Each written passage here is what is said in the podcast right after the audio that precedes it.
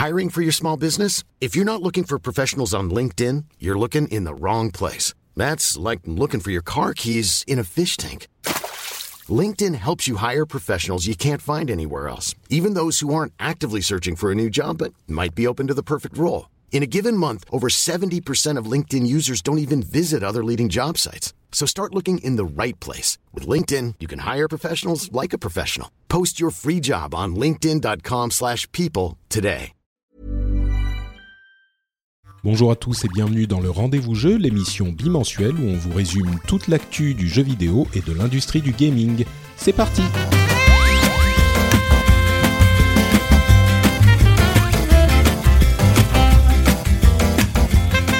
Bonjour à tous et bienvenue sur le Rendez-vous Jeu, l'émission où on vous résume toutes les deux semaines l'actualité du jeu vidéo, gaming sur PC, console, mobile, euh, l'industrie, les news, toutes les infos, tout ce que vous avez besoin de savoir et de comprendre sur le jeu vidéo, c'est dans le Rendez-vous Jeu. Est-ce qu'il faudrait l'appeler le Rendez-vous Jeu vidéo? C'est un petit peu moins snappy, un petit peu moins cool, donc on garde le Rendez-vous Jeu. Je suis Patrick Béja et aujourd'hui, on va vous parler de Anthem, la démo qui a été euh, disponible ce week-end. On va vous parler aussi un petit peu de Mortal Kombat, Days Gone, tout ça. On va vous parler de Kingdom Hearts, mais en fait, pas Kingdom Hearts 3, et, j'ai une astuce sur le titre de l'épisode, mon gars, mais vous allez, vous allez halluciner. Euh, et on va vous parler aussi une question est-ce que les nouvelles consoles vont être annoncées cette année, voire disponibles cette année? On va répondre à cette question avec 100% de justesse. Euh, et puis quelques autres petites news également. Et pour m'accompagner dans toute cette aventure podcastique, j'ai l'immense plaisir de recevoir euh, deux personnes. Alors, d'abord la première une personne qui est tellement fan de jeux vidéo que euh, même quand il veut perdre du poids, il met un casque de réalité virtuelle. C'est une personne dont le nom impose tout de suite son statut de leadership de la meute des fans de jeux vidéo. J'ai nommé Alpha. Bah, hé, Alpha, le, tu es l'alpha le, du jeu vidéo. Comment ça va, ah, Sébastien? Bonjour, ça va, ça va très très bien. Et toi, Patrick? Bah écoute, je suis en forme. On a tous les deux joué à euh, la démo de, de Anthem, euh, mhm. qu'on attendait pas mal, parce qu'il se trouve que tu ne joues pas que à, Overwatch dans ta vie. Pour ceux qui ne le savent pas, tu es un gros streamer, caster d'Overwatch, mais... Mais tu fais aussi d'autres choses, comme par exemple devenir un pirate, jouer à Beat Saber, euh, jouer à Vermintide, etc. Et... Ouais, ouais, j'aime bien euh, explorer d'autres possibilités. Et là, tu as jeté ton dévolu sur la démo d'Anthem dont on vous, pourra vous parler. Euh, et on parlera peut-être très rapidement, mais pas trop, des, problèmes qu'il y a eu avec cette démo également. Ouais. ça a été. Ah, t'as réussi à jouer sur euh, console ou t'étais que sur PC ah, J'étais que sur PC. D'accord. Moi, je me suis reporté de, de la console au PC parce que c'était juste impossible sur console. Donc. Euh. Ah, d'accord. Ah, ouais. Euh, et on a également, euh, qui attend très patiemment dans, dans, son, dans son coin euh, de ce podcast, Kevin, Kevin Sicurel, qui ça va, ça va, j'ai bien prononcé, alias Mogori. Kevin, alors, invité improbable, j'écoutais pour la première fois de ma vie le Cozy Corner, qui est un podcast qu'on m'a recommandé plusieurs fois, mais je ne sais pas pourquoi hier, je me suis dit, allez, je vais le télécharger, je vais écouter. Ah oui, parce que tu parlais de Kingdom, Kingdom Hearts. Et donc, je me suis dit, bon, voilà, je vais l'écouter. Et là, je me suis dit, mais, mais ces deux gars, ils sont trop cool, quoi. Euh, c'était, c'était vraiment, c'est une ambiance euh, très particulière que vous réussissez à créer dans cette, euh, dans cette émission avec Mehdi. Et ouais. Et, du coup, je me suis dit, mais euh, bon, on doit parler de Kingdom Hearts demain. Euh, euh, Sébastien, jamais touché un Kingdom Hearts quasiment. Moi, jamais touché un Kingdom Hearts de ma vie. il faut quelqu'un qui puisse nous en parler un petit peu. Et là, je dis, bon, Kevin, allô, mission impossible. Est-ce que tu es disponible dans moins de 12 heures pour participer à l'émission? Et là, il me dit, banco, je suis là. Merci, Kevin. Et oui. Bah, merci beaucoup pour l'invitation. Ça fait plaisir. Ça fait très plaisir de venir ici. Donc, dans l'épisode euh, du Cozy Corner en question, vous, vous mettez. Alors, l'épisode fait déjà 3 heures, ce qui n'est pas si inhabituel, mais il y a quoi Une heure et demie sur l'histoire de, Kingdom Hearts C'est ça. C'est que je m'étais, je m'étais euh, mis euh, pour défi d'arriver à résumer, enfin à résumer, à raconter toute l'histoire de Kingdom Hearts de la série entière à mon à mon comparse Mehdi et j'ai lamentablement échoué. Je pensais pouvoir faire ça en une demi-heure, 40 minutes, et ça en a pris euh, ben, plus du double, presque le triple. Et euh, bon, c'était à prévoir, mais euh, mais mais ça donne une bonne idée, je pense, de de de, de, la confusion totale dans laquelle cette série peut plonger quand on quand on s'intéresse vraiment à son histoire. Et, justement, on va s'intéresser à l'histoire de la série. Bon, peut-être pas pendant une heure et demie, mais euh, à l'histoire et puis à l'effervescence qu'il y a autour euh, de cette série parce que elle agite énormément de, de, super fans. Et quand on y est un petit peu extérieur, c'est compliqué à comprendre, je crois. Donc c'est un petit peu ça qu'on va explorer, plus que Kingdom Hearts 3 lui-même qui est sorti il y a deux jours et que mhm. qu'on n'a pas, enfin que quasiment personne n'a eu le temps de, de, tester correctement. Les tests sont même pas vraiment encore sortis, donc euh, mhm. donc voilà, on va parler un petit peu de ça. Comme je vous dis, le titre, ça va être. Mais je pense qu'il y en a qui regardent le titre et qui disent Ah ouais, mais enfin, normal, sympa, euh, machin. Mais en fait, c'est trop, trop malin. Je vous expliquerai tout à l'heure. Je suis hyper fan. D'accord. Mais commençons, commençons par euh, cette VIP démo d'Anthem qui a été euh, qui a été disponible tout le week-end. Et alors, et tout le monde se souvient de ce qu'est Anthem. Anthem, gros jeu game as a service entre Diablo et Destiny. C'est un petit peu la version de Destiny de BioWare énorme projet qui, a été lancé, euh, si je ne me trompe pas, en 2012, publié par EA. Et euh, donc, il, il, arrive enfin au mois de février, le 22, mais la VIP démo était disponible à ceux qui avaient précommandé et préacheté le jeu. Et donc c'était un accès anticipé, on va dire, qui était disponible à partir de vendredi soir et jusqu'à dimanche tard dans la soirée. Euh, c'est une démo qui est relativement courte en contenu. Euh, il y a trois missions et un donjon. Euh, et elle a été extrêmement populaire. Il y a eu comme toujours dans ce genre de contexte, euh, des gros problèmes d'accès euh, et des gros problèmes de fonctionnement sur la démo avec des bugs à répétition pour à peu près tout le monde, j'ai l'impression. Je, crois que Sébastien, toi aussi, tu as eu le problème du load infini, euh, du chargement infini? Oui, oui, le, load infini, en fait, ça, ça arrivait régulièrement quand tu passais d'une zone à mm. une autre et mais bon, le, le, je crois que celui qui m'a rendu le plus fou, c'était le bug de connexion au, au tout début, où simplement euh, tu avais des erreurs en boucle et personne n'arrivait à se connecter en fait. Donc euh, ouais non, euh, c'était pas une, c'était pas une démo exemple de bug, mais apparemment le build datait de six semaines en fait. Donc euh, c'est pas vraiment le, le, truc le plus opti a priori. Ça évoque la sortie de Diablo 3 un petit peu. Il y a peut-être un côté nostalgique là-dedans. c'est ça. ah, vous vous souvenez quand on arrivait à, à se connecter à rien. Euh, c'est marrant parce que c'est il y a deux choses moi que, que qui me sautent aux yeux dans cette histoire, c'est que d'une part, on n'est plus en 2012 parce que 2012, euh, souvenez-vous que c'était quand même une époque où quand Blizzard a annoncé que Diablo 3 serait toujours en ligne, ça a été un petit peu un tollé. Bon, au final, la plupart des gens s'en sont accommodés et très bien accommodés, mais c'était une époque où le tout le temps en ligne et le nombre de connexions massifs était euh, moins commun. Et donc aujourd'hui, on se dit, euh, sept ans plus tard, il faudrait que ça soit un petit peu plus, un petit peu mieux géré. Et mm, mais hmm. bon, euh, ça, ça, reste frustrant tout le temps. Et puis un autre problème, c'est que la démo a été vraiment vendue non pas comme une sorte de bêta ou de test, mais comme une démo à laquelle on accédait si on préachetait le jeu. C'était une, hmm. un avantage pour ceux qui achetaient le jeu. Et du coup, ça la fout un petit peu plus mal encore euh, quand ça ne ça ne fonctionne pas bien. Euh, on espère que ça va être corrigé la semaine prochaine pour la démo ouverte à laquelle tout le monde peut participer. Euh, ils ont eu ce problème de connexion au début qu'on peut imaginer que tout le monde a et c'est c'est normal parce que la capacité des serveurs est toujours euh, euh, est pas dimensionnée pour euh, un afflux énorme. Bon, disons qu'on peut le comprendre. Ça, ça a été réglé dans les quelques heures qui ont suivi, mais il y a eu beaucoup d'autres problèmes qui non eux n'ont pas été réglés, comme ce problème de chargement infini, qui bon, avouons que ça la fout un petit peu mal. Je dirais que le truc euh, qui m'a fait, qui m'a amusé, c'était que quand on parlait de hype et juste avant le lancement de la démo, tout le monde disait ah le jeu de Bioware, le jeu de Bioware, le jeu de Bioware.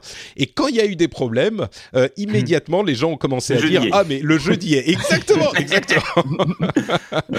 C'était assez drôle, mais bon. Après c'est les serveurs d'EA, hein, donc. Euh, c'est BioWare qui les gère, hein. c'est BioWare qui gère les serveurs, qui gère la capacité. Moi, d'après ce que j'ai compris, c'est BioWare qui était derrière le truc euh, pour la gestion. Peut-être que c'est les équipes d'EA, c'est possible.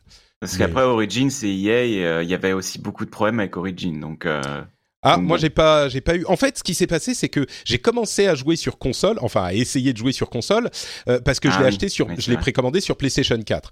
Et le mhm. lendemain, ça marchait toujours pas. Je me suis dit bon bah je vais l'installer sur Origin, voir si j'ai accès. Et en fait, oui, j'y avais accès aussi.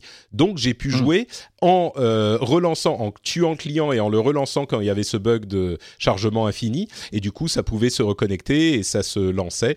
Mais bon, bref, c'est pas euh, vraiment exemplaire comme lancement. On va pas s'étendre plus que ça là là-dessus comme lancement pour la démo. C'était plus un test.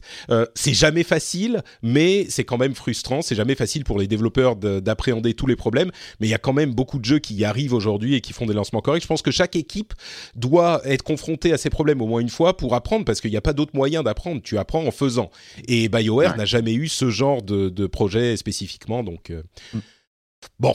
Bref, c'était euh, les problèmes de la démo. On espère qu'ils seront réglés et surtout qu'ils seront réglés pour le lancement du jeu. J'imagine que dans les trois heures de lancement, ça va forcément être le bordel, mais qu'après ça ira et qu'il y aura plus ce bug de lancement, de chargement infini. Mais au-delà de ça, euh, le jeu en lui-même, et j'ai beaucoup parlé, donc je vais te laisser la parole, euh, Sébastien. Qu'est-ce que qu'est-ce que t'en as pensé, toi? Il y a quand même beaucoup de promesses derrière ce jeu. quelles sont tes premières impressions? Ben, moi, dès que je teste un nouveau jeu, je regarde les, les mécaniques de gameplay pur, donc vraiment comment le jeu se joue, la fluidité, etc. Et bah moi, c'est là où j'ai eu une agréable surprise en fait, parce que le jeu est, bah en fait, c'est c'est vachement fluide quoi.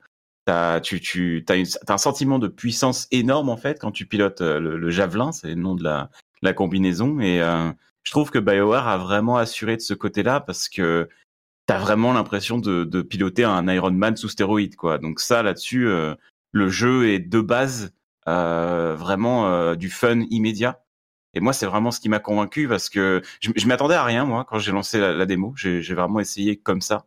Et euh, au bout de cinq minutes, euh, bah, j'étais à fond dedans, quoi, parce que bon, je suis un gros fan de, de science-fiction et de méca et de, de trucs de weave, de, d'animé, etc. Et ça te parle direct, quoi. ça me parle direct et euh, vraiment, euh, je me, j'étais à fond dedans. Euh, ouais, je vais préciser pour ceux pour ceux qui ne, qui ne le sauraient pas, j'imagine qu'il y a très peu de gens qui ne sont pas au courant, mais c'est un jeu donc euh, jeu as a service comparable à Destiny où on part en équipe faire des mhm. missions en euh, tir en vue à la troisième personne où on pilote donc des armures qui peuvent voler à la mode Iron Man et ensuite on tire sur tous les ennemis qui bougent. Euh, le moteur Frostbite donc qui est utilisé par euh, Dice pour ses, pour Battlefield, pour Battlefront donc très très beau voilà. Donc toi oui ça t'a ça t'a convaincu ces mécaniques de vol. Euh, le tir aussi, c'est quand même hyper important, le moment-to-moment gameplay. Est-ce que c'était satisfaisant également? Le tir et euh, ça va. Après perso, moi je jouais très corps à corps. J'avais tendance à toujours se foncer dans le tas et faire des attaques sautées en permanence.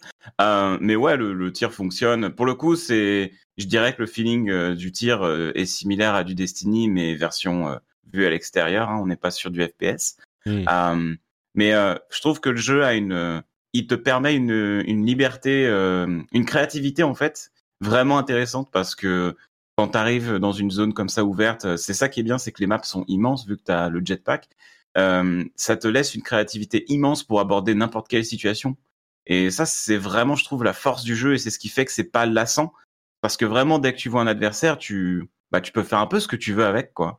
Là-dessus, le jeu te propose une power fantasy euh, vraiment énorme, quoi. C'est intéressant ce que tu dis parce que, alors j'ai un peu tiqué quand tu dis ouais, c'est un petit peu Destiny le tir. Moi, en grand grand fan de Destiny et euh, en, admirateur total du, feeling. de tir justement de, Destiny. Oui, oui, mais le, le, tir de Destiny, c'est ce qui fait le jeu complètement. Et je trouve, moi, j'ai trouvé qu'il est qu'il est euh, sans doute le, meilleur feeling de tir de, tout jeu console qui soit. donc bon, j'aurais tendance à dire qu'il est au-dessus de, du reste, mais ce qui m'intriguera, euh, enfin ce qui m'intrigue par rapport à ce que tu dis, c'est que justement moi je l'ai peut-être joué un petit peu comme Destiny et donc je suis resté en place et j'ai tiré sur tout ce qui bougeait. J'ai pas du tout utilisé mhm. cette créativité de, mouvement, de corps à corps, tout ça. Est-ce que tu pourrais nous, le décrire un petit peu plus des situations, comment tu les abordes pour que ça soit euh, euh, varié et, intéressant dans ce jeu qui est différent des autres jeux de tir peut-être? Bah pour le coup, euh, il y a une, les mécaniques euh, de vol en fait te permettent vraiment de rester en vie longtemps dans les combats. Euh, et tu en fait, dès que t'es dans une situation un peu compliquée, si tu arrives à t'envoler et à bien gérer ta surchauffe, etc., tu peux vraiment longtemps esquiver, etc., et de temps en temps faire euh, faire une attaque sautée pour faire de gros dégâts au corps à corps. Donc moi, je jouais vraiment comme ça. Alors je sais pas quelle armure t'as joué, parce que chaque armure a vraiment un style de jeu très différent. Euh, moi, j'ai joué beaucoup l'intercepteur et le, et le commando. Je sais pas, t'as joué quoi toi comme euh, Le commando, ça doit être le ranger, donc celui de base. Ouais. Euh, et j'ai pris l'intercepteur et j'ai pas trop adoré. L'intercepteur est très très mobile. Effectivement, il peut euh, faire plusieurs sauts à la suite. Il a beaucoup d'attaques au corps à corps. Euh, et donc celui-là, c'est avec celui-là que t'as été le plus le plus actif.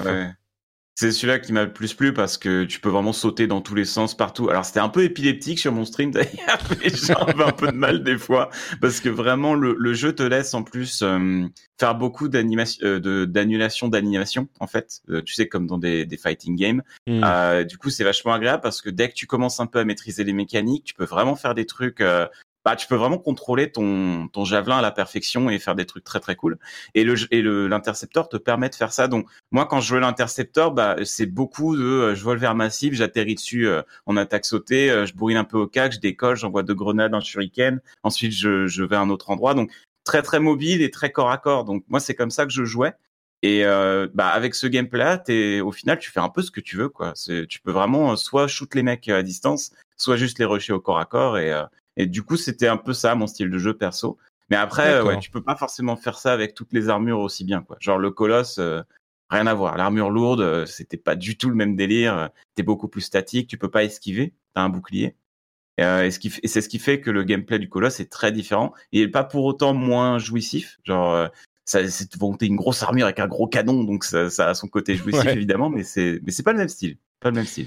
Ah, c'est très intéressant ce que tu me dis parce que moi, en fait, euh, le reproche que je, je ferais à Anthem, enfin dans cette de ce petit extrait qu'on a vu dans la démo, euh, c'était justement une certaine monotonie qui s'est installée au bout de quelques temps et qui n'était pas liée au gameplay lui-même. Il faut que je je, je dise également, euh, j'en rajoute une couche sur ce que tu disais, le, le feeling de vol est incroyable. Ils l'ont retranscrit Ouais. vraiment. J'ai pareil, moi j'ai eu la même impression les cinq premières minutes quand tu pars dans ta première mission euh, après avoir essayé de te connecter au jeu pendant 2h30 mais donc t'as as Oui. un petit peu cette euh, c'est ça, voilà, exactement. Tu dis, bon, déjà, c'est très très beau. Et puis, euh, moi, j'ai eu un petit peu la même impression que dans Spider-Man sur PlayStation 4, le dernier là de l'année dernière. Où le premier, les premières minutes, quand on te dit, bah voilà, appuie sur la gâchette et là tu te balades, tu te balances de d'immeuble en immeuble, c'est genre, ah mais là je suis Spider-Man quoi, je contrôle le truc. Mhm. Et ben dans Ouais. ce jeu, dans Anthem, c'est un petit peu je suis Iron Man, c'est genre tu, tu cours, tu sautes, ça fait et puis tu, Ouais. tu, tu actives les, les réacteurs, ça fait bon, je vais faire des onomatopées qui vont parler à tout le monde, hein, c'est genre tu t'envoles, tu fais tu commences à t'envoler, tu vois, c'est Superbe. mais c'est ah, n'est-ce pas, ça retransmet C'est toi qui les as fait d'ailleurs, non? Ça me donne envie à l'audio. Non, mais c'est c'est exactement ça. Tu te dis, mais je Mm. suis là, je suis Iron Man. Et après, quand tu commences à maîtriser les trucs, il y a un petit peu Ouais. de Warframe aussi pour ceux qui Oui, oui, connaissent oui. dans le dans l'intercepteur, dans cette armure là. Donc ça Ouais, vraiment. Surtout l'intercepteur, ouais. ouais. Ouais. Euh, D'ailleurs, c'est marrant la, la communication qu'ils ont fait, c'était vraiment genre, hey, les joueurs de Warframe, euh, je dirais que c'est les Mm. trois jeux auxquels on pense quand on, quand on voit Anthem, c'est effectivement Diablo, Destiny et Warframe. Euh, C'est ça. et là, c'est vraiment les joueurs de Warframe, venez, on a une armure pour vous. Euh, mais, mais donc ça, c'était, c'était vraiment positif. Là où ça m'a paru un petit peu, euh, comment dire, là où j'ai eu une petite préoccupation, c'est que c'est dans la structure, au-delà du, du moment-to-moment gameplay, dans la structure générale du jeu. Le problème, en fait, c'est que on a trois types d'activités disponibles. Les missions, euh, dans lesquelles on va suivre notre histoire euh, classique, tous, entre guillemets tout seul. Enfin, même pas tout seul, en fait. On va suivre notre histoire. gros, les donjons, euh, et le free play où on va aller explorer le monde sans mission précise. Le problème du free play, c'est qu'il est très très euh, euh, vide. Il y a assez peu d'activités. Ils ont dit qu'ils allaient en rajouter pour le lancement, donc on espère que ça peuplera un petit, un petit peu le truc et que ça motivera les gens, parce que là, c'était un petit peu plus chiant que juste euh, que, que vraiment fun. Donc il reste les missions et les donjons, et les deux types d'activités sont instanciés, donc on n'est que les gens qui font partie de l'escouade dans l'espace de jeu, et euh, en, matchmaking, en fait. et en matchmaking à, à, à, à 4. Donc, il n'y a pas comme dans Destiny euh, un, un endroit où on va voir tous les autres euh, Ah, si, joueurs. il y aura un hub. Il y aura un hub Oui. social à la sortie du jeu. Oui, mais ce que je veux dire, c'est que quand on est là, c'est juste on y va pour montrer ses armures. Quand on est en mission, quand on est en jeu vraiment, on est en équipe Non, de tu croises 4 pas. dans un monde instancié, on croise personne. Et donc les deux types d'activités se ressemblent vachement. Euh, je disais sur Twitter, euh, pour moi, dans ce type de jeu où on doit refaire le même contenu tout le temps, il est très très important que les designers nous donnent l'illusion de faire des choses différentes, même si on est toujours en train de tirer et de remplir des missions pour remplir des barres, euh, pour avoir des armes plus fortes, pour tuer des ennemis plus forts. Bah, il est très important qu'on ait différents types d'activités. Si je prends Diablo, il y a les rifts, les bounties, le- le- les saisons, les, les comment l'histoire, etc. Bon, on fait toujours la même chose, mais on a l'impression de picorer à droite à gauche. Pareil pour Warframe, mm. pareil pour Destiny. Là, je crains que sur Anthem, en fait, c'est toujours euh, euh, mission de 15 minutes instanciée à 4. Et donc, je crains que ça soit un petit peu euh, problématique pour la répétitivité du truc. C'est le petit, le petit souci qui, que j'ai vu poindre sur la, démo. Bon, en même temps, on avait trois missions et un donjon. En même temps, il y aura que trois donjons, si j'ai bien compris, dans le jeu final. Ça, ouais, ça, ça m'inquiète un peu. Hein. Il y hmm. aura que trois forteresses. Euh. Après, apparemment, c'est pas le, le contenu euh, endgame, ce n'est pas les forteresses. Hmm. Donc, euh, je sais pas trop de ce côté, mais c'est vrai que c'est vrai que moi, ça m'inquiète le fait que le jeu ait peu de bah, de de contenu endgame en fait. Genre, moi, j'ai vraiment qu'une peur, c'est quand t'aimes un gameplay que j'adore, mais euh, au bout de deux ah, semaines, on a fait faire, quoi. Hmm. Ça, ça, ce serait vraiment triste. Mais je pense que du coup, le, jeu quand même sera euh, certainement bien euh, au bout de cette fameuse année de DLC gratuit que les devs ont promis. Hmm. Hmm. Oui, euh, disons que si on est déjà en train de se dire il faudra attendre un an avant qu'il soit assez varié, c'est un peu. Mais on sait pas. J'ai l'impression qu'ils en gardent pas mal sous le coude aussi parce qu'on a vu qu'un seul type d'environnement. C'est en, général des caves et des forêts. Euh, J'imagine qu'ils ont développé d'autres types d'environnements aussi. Oui, oui, euh, ils ont pas beaucoup parlé du du du endgame, enfin du elder game. Enfin bon, on verra. Mais moi j'avais cette préoccupation, pas tant à vrai dire par la quantité de contenu. Si les missions étaient un petit peu différentes, mais en fait les missions c'est quasiment des forteresses, c'est quasiment des donjons il n'y a pas une énorme différence, si ce n'est que le donjon est un peu plus long, un peu plus dur, avec un gros boss à la fin. Mais c'est un peu la euh, même chose. Les missions, j'ai l'impression, te font pas mal naviguer euh, en fait dans la map ouverte, alors que les, forteresses, c'est vraiment une map euh, unique. Ouais. Je crois, je, crois que c'est ça la différence. T'as as vraiment l'impression de progresser dans dans un dans un environnement unique. Donc c'est un peu des extensions de map les forteresses, j'ai l'impression en fait. Ouais, ouais. Bon, donc on verra. Euh, là, c'était que la démo. Je suis sûr qu'on en reparlera dans un mois pour le lancement du jeu. Mais moi, c'était mes deux. Si on doit retenir deux choses, c'est le vol. Vous avez bien compris. Voilà, c'est super. Et euh, la préoccupation sur la répétitivité du type d'activité, en fait. Mais hmm. si, je puis me permettre, d'ailleurs, d'un point de vue assez extérieur, je trouve ça très très rassurant euh, d'entendre ce que vous dites sur le vol parce que c'est vraiment ce qu'ils ont mis en avant dans les trailers qu'on a vus et c'était un point crucial, je pense, pour le jeu. Euh, en voyant ça, on s'est tous dit, ben, on espère que c'est aussi euh, agréable à faire que ce qu'on essaie de nous vendre là dans les vidéos. Et ça a l'air d'être le cas. Et je pense que c'est un des enjeux vraiment cruciaux pour le jeu. C'est très rassurant d'entendre que ça a l'air d'être le cas, je trouve.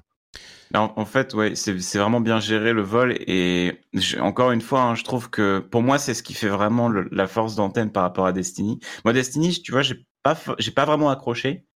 Euh, et en thème, j'adore parce que tu as un sentiment de, de surpuissance. Euh, parce que les devs, en fait, ont designé les, les, les, javelins au centre du gameplay. Évidemment, je, le javelin, c'est tout. Quand tu te connectes, ton, ar ton armure, elle est au milieu de la ville. C'est le truc le plus important. Donc c'est vraiment les, les, devs ont vraiment mis ça au centre du jeu et c'est bien vu parce que en plus vu qu'il n'y a pas de PVP, les devs ont vraiment pu designer les javelins, les javelins mmh. comme étant complètement OP. Euh, enfin, c'est juste t'es dieu quand t'es là-dedans. Et j'ai pas ce sentiment de toute puissance dans Destiny, tu vois. Et c'est ce qui me fait vraiment me marrer sur Anthem, c'est que j'ai l'impression vraiment d'être dans mon Gundam et, et juste de pouvoir exploser tout ce qui bouge sur la map. Et, ça, c'est ce qui me manquait un peu avec Destiny, où bah ouais, t'as des spells OP, etc. Mais mais tu restes quand même un soldat avec ton gun, etc. Alors que là, t'étais juste euh, Tony Stark en vacances sur Pandora, quoi. Donc, euh, pour le coup, euh, c'est, c'est vraiment ça qui, je trouve, fait vraiment la force du jeu et qui fait que c'est fun à faire, même s'il n'y a pas de PVP. Et pourtant, moi, je suis vraiment un fan de PVP à la base. Et hmm. moi, bah, au final, ça me dérange pas qu'il n'y en ait pas. Parce que je sais que ce serait complètement pas équilibré s'il y avait du PVP sur un jeu qui propose de te déplacer comme ça et, et qui te propose des compétences aussi, aussi pétées, quoi. Donc là-dessus, je trouve que c'est bien vu le fait qu'ils aient pas mis de PVP en fait. Il y a quelque chose qui me rappelle de loin, je sais pas si vous aviez joué à ces jeux-là, aux deux Xenoblade euh, Cross sur euh, Wii U et tout ça, où j'ai l'impression que c'était un peu la promesse et niveau feeling, c'était pas du tout ça, le, les mechas. Euh, et j'ai l'impression qu'il y a un peu de ça dans le thème là, et ça, ça me rend curieux d'essayer, ne serait-ce que pour ah, si, euh, si t'aimes bien le game, ouais, si t'aimes bien le gameplay nerveux dans des tas de jeux euh, euh Jap euh, avec du mecha, etc., ça, ça fonctionne, ça fonctionne bien. C'est hyper nerveux, hein, vraiment. Mm. Ouais, je pense que je pense que ça vaudra le coup euh, pour si on l'envisage comme un jeu solo où on va au bout de la mission de la de la campagne. Bon, la campagne n'a pas l'air captivante, mais il y a quand même sans spoiler, il y a quelques trucs marrants qui se passent dans les quelques missions euh, qu'on a. C'est Bioware quand même. Ouais, ouais, je dirais que il y a de bonnes surprises potentielles. Hein. Potentiellement, ouais, c'est vrai. Hmm. Les dialogues sont quand même, moi j'ai trouvé ça pas très bien joué. Euh, on a trouvé que l'interaction en fait entre notre personnage et les autres, d'une part, les choix ne servent absolument à rien. On a genre deux choix de temps en mm. temps, mais c'est vraiment pour dire qu'ils en ont mis. Euh, c'est gadget. C'est complètement gadget. Et puis. On, sent que les lignes de dialogue ont été enregistrées complètement à part. Mais enfin bon, ça à la limite c'est accessoire. Euh, pour conclure, je dirais y a que l'autodérision. Il y, a, il, y a, il y, a, pas mal de moments d'autodérision justement euh, qui que je trouve sont qui je trouve sont rafraîchissantes par rapport à du Destiny où par un mmh. moment tu as une mission et t'entends un des freelancers qui fait euh, euh, va, va, chercher les autres trucs qui brillent et euh, la fille dit euh, les échos, comme ça, en mode euh, non mais c'est les échos. Il fait ouais ouais les échos ouais. et du coup, t'entends ton personnage qui dit ça et je trouve ça génial parce que c'est tous les joueurs en fait qui sont comme ça. Ouais. Et donc t'as le personnage qui casse un peu le, tu sais, l'immersion, mais je trouve ça génial parce que bah oui c'est des trucs qui brillent et c'est pour la mission et ça montre bien qu'il y a un peu quand même de, tu sais, de, de, de self de self. Ils sont ils sont un peu quand même ils, savent que bon ça reste quand même ils du pam boom boom qui n'a aucun sens dans le quoi. Donc euh, ça, c'est cool, je trouve. Bon, donc on verra quand, quand le, jeu sortira. La démo ouverte est disponible euh, dans une semaine et pour le week-end également. Et comme je le disais, je suis, je suis complètement d'accord avec, euh, avec Alpha. Malgré mes préoccupations, le cœur du gameplay est quand même très sain. Il est assez fun. Le tir, ça va. Le vol, super sympa. Donc, donc l'essentiel, c'est pour ça que je suis pas trop préoccupé non plus. L'important y est. Après, on peut meubler autour le euh, cœur y est, c'est ça. Mais en fait, le jeu va simplement souffrir, de, je pense, de manque de contenu ou de manque de bonnes idées, mais rien qui puisse être euh, réparé, je pense. C'est ça, ouais. À terme, le jeu, à mon avis, sera très sympa. Bon, on verra. Euh, ça se trouve, ils en ont caché plein et on va voir plein de trucs intéressants euh, euh, au moment de la sortie. On en reparlera évidemment dans l'émission. Je vais, puisque le cœur y est, je voudrais parler de Kingdom, Kingdom Hearts, la série. Mais oh, juste avant, je vais quand même, n'est-ce pas? Mais, mais, je vais quand même avant dire deux mots sur Mortal Kombat 11, qui a quand même été révélé au monde mm. il y a une semaine. Alors, je ne sais pas si vous êtes fan de la série Mortal Kombat, mais j'ai trouvé qu'ils avaient ah quelqu'un de bien. Euh, j'ai trouvé qu'ils arrivent quand même à, monter dans le gore et le sordide et le grotesque. Euh, c'est plus le grotesque que le sordide d'ailleurs, avec une élégance absolument invraisemblable. Ah euh, le, Mortal Kombat a toujours été euh, euh, marqué par ces fatalities, ces, mises à mort qui sont aussi sanglantes que, que, séduisantes, qu'élégantes, c'est ça exactement.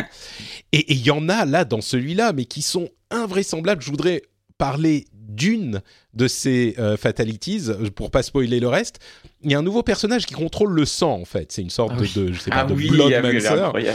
Et mais je, je, plaisantais avec ça sur dans mon émission en anglais.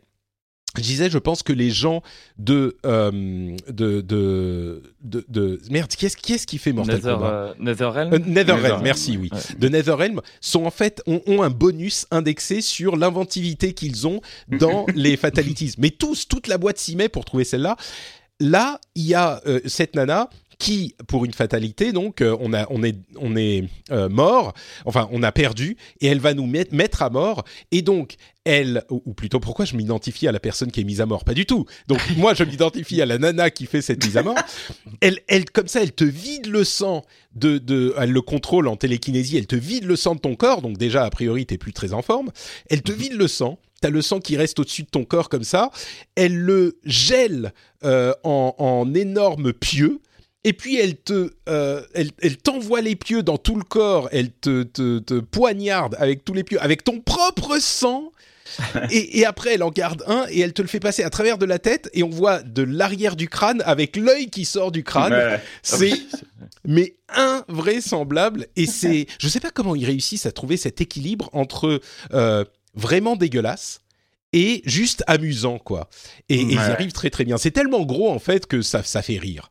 Donc, euh, c'est vrai. Mais il y en a certains qui sont borderline. Il y en a, ah certains qui sont qui sont bord... Je, me souviens, je crois que celui que dans, dans le précédent, dans le 10 ou le 9, je sais plus. C'est celui où, je crois que c'est celui de euh, Ermac, euh, où il te fait sortir les tripes. Euh, euh, sur celui-là, pour le coup, je le trouvais euh, pas forcément fun. Ouais, ouais, ouais. Non, c'est vrai qu'il y en a qui sont. Ouais, C'est vraiment, euh, il y en a certains, c'est juste dégueu. Et mais bon, ouais, c'est vrai qu'à chaque fois, il y a une, il y a une sacrée, euh, il y a une sacrée activité autour de ça. Tout le monde est fasciné. C'est marrant. T'as juste à voir sur YouTube les les, les vues que font les, les compilations en fait de fatalities de tous les Mortal Kombat. C'est un truc de fou. Hein. Ça fascine tout le monde.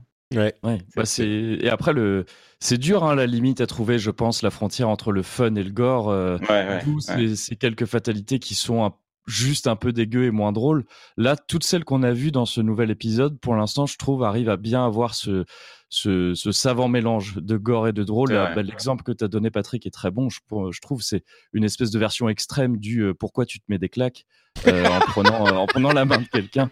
Pourquoi tu t'empales avec ton propre sang. Et il y a quelque chose de, il y a quelque chose de, de fun là-dedans alors que c'est alors qu'on parle de quelque chose d'horrible. Et, euh, et je pense que c'est vraiment le salut de la série parce que personnellement je dois dire que je suis j'ai l'air d'être un peu moins fan que vous. Je trouve que la série me paraît de plus en plus sérieuse au fil du temps et je trouve que c'est très nuisible pour elle. Avant dans les premiers je sais pas si vous vous souvenez il y avait ce ce type qui sortait de l'écran et qui gueulait euh, Toasty! Voilà parfois il y a des trucs vraiment purement loufoques. Il y ouais. avait les babaliti, il y avait les friendships, ce genre de trucs euh, euh, qui, qui, Mais je crois qui- qu'il y a encore, non? Il y a pas, il y a Bah, encore? En tout cas, dans pas le de dernier, babaliti, il me je crois semble pas. pas. un- Ouais, enfin, il, il reste vraiment du décalage. hein. On sent, on sent que c'est pas totalement premier degré, mais je trouve que c'est un peu plus dur à noter ce, ce, Hmm. ce côté vraiment euh, décalé tout le temps. Bah, En fait, et, ils sont, ils sont très sérieux. quand même pour. Ils, ils sont très sérieux, mais ils ne cassent pas le quatrième, le quatrième mur justement, comme on, comme on disait, ou très Mm. très peu. Donc, Mm. mais, mais ça reste, le sérieux reste quand même. Ils se prennent tellement au sérieux que tu comprends que c'est pas sérieux. Oui, mais ils du le disent jamais, Du quoi. sérieux de série B, quoi. Du sérieux de, Un peu, de ouais. film des années 90, de Mm. bourrin. euh, Mais, ils adoptent complètement cet, cet aspect série B eux-mêmes. Ouais. Donc, euh, ouais, C'est ouais. vrai, c'est vrai. Mm. Mm, bon, Et, donc ça euh, c'était. voilà. Oui, c'était un petit mot eu- sur il y a Mortal eu Kombat. pas mal de choses sympas sur le gameplay aussi, si euh, très rapidement, Bah, où, où ils, ont rév- ils ont révélé tout un mode où on peut créer son propre perso en piochant dans différents styles euh, de manière beaucoup plus libre que c'était le cas dans le précédent épisode où il y avait déjà trois styles par perso, si je me trompe pas. Euh, Oui. Et là, on peut créer son propre personnage en piochant dans différents styles. Et la nouveauté, c'est que ils assurent que ce sera compatible avec des modes compétitifs. C'est-à-dire qu'on peut s'attendre à avoir de la compétition de Mortal Kombat avec des joueurs qui créeraient leur, euh, leur archétype de personnage. Ah, Ça paraît ultra savonneux, ultra casse-gueule dans l'équilibre, ouais. Mm. c'est sûr. Mais si s'ils y arrivent, enfin s'ils viennent avec ça de manière assez confiante, on peut se dire que ça peut donner quelque chose de au moins original. Alors le jeu de combat a essayé plein de choses originales qui n'ont jamais marché malheureusement en termes de compétition, mais euh, ça pourrait être le cas ici. Ça peut être euh, intéressant de voir comment ça va être utilisé, je pense, ce, ce mode-là. Ouais. J'ai l'impression que le succès de Mortal Kombat et de NetherRealm en général, c'est son sa capacité à faire du jeu solo euh, beaucoup Mm. plus beaucoup plus motivant que les sociétés japonaises en général dans, dans le jeu de combat. Donc Mm. euh, et là c'est c'est le cas aussi. Il y a une bonne partie histoire et puis surtout cette histoire de Ouais. Towers qui. Bah, qui le solo du repose. MK9, euh, moi je me souviens, j'avais adoré. hein. et Ouais. pourtant, euh, les solos de jeux de combat en général, euh, Généralement, c'est pas ça, ouais. Anecdotique. Quoi. Mais c'est vrai que Euh, Mortal Kombat commence à avoir une longue tradition derrière lui de solo euh, assez bossé. Tout à fait, ouais. Il y a quelqu'un qui, qui, qui, qui t'appelle, euh, Sébastien. J'allais faire une blague, mais je vais pas la faire. Je vais plutôt parler de Days Gone. Euh, Days Gone, pour lequel on a eu encore une petite vidéo. Euh, je continue à garder l'espoir pour ce jeu. Je me dis, ça pourrait être sympa. C'est une vidéo sur la moto de, du personnage.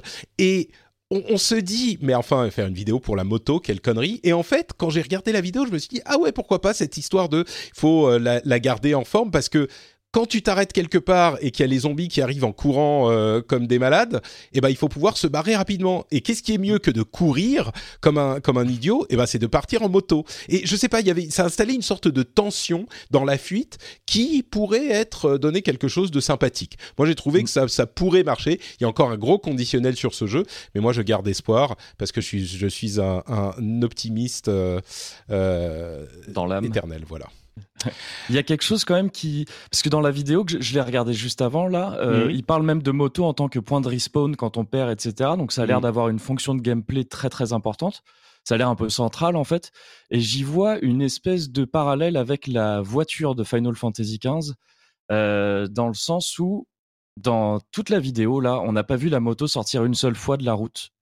Hmm. Et euh, si ça a une fonction de respawn, etc., je en voyant la vidéo là, je me suis demandé si ce serait pas donc euh, le, le truc de on la peut voiture pas de sortir Final de la route avec la moto. C'est ouais, voilà, c'est ça.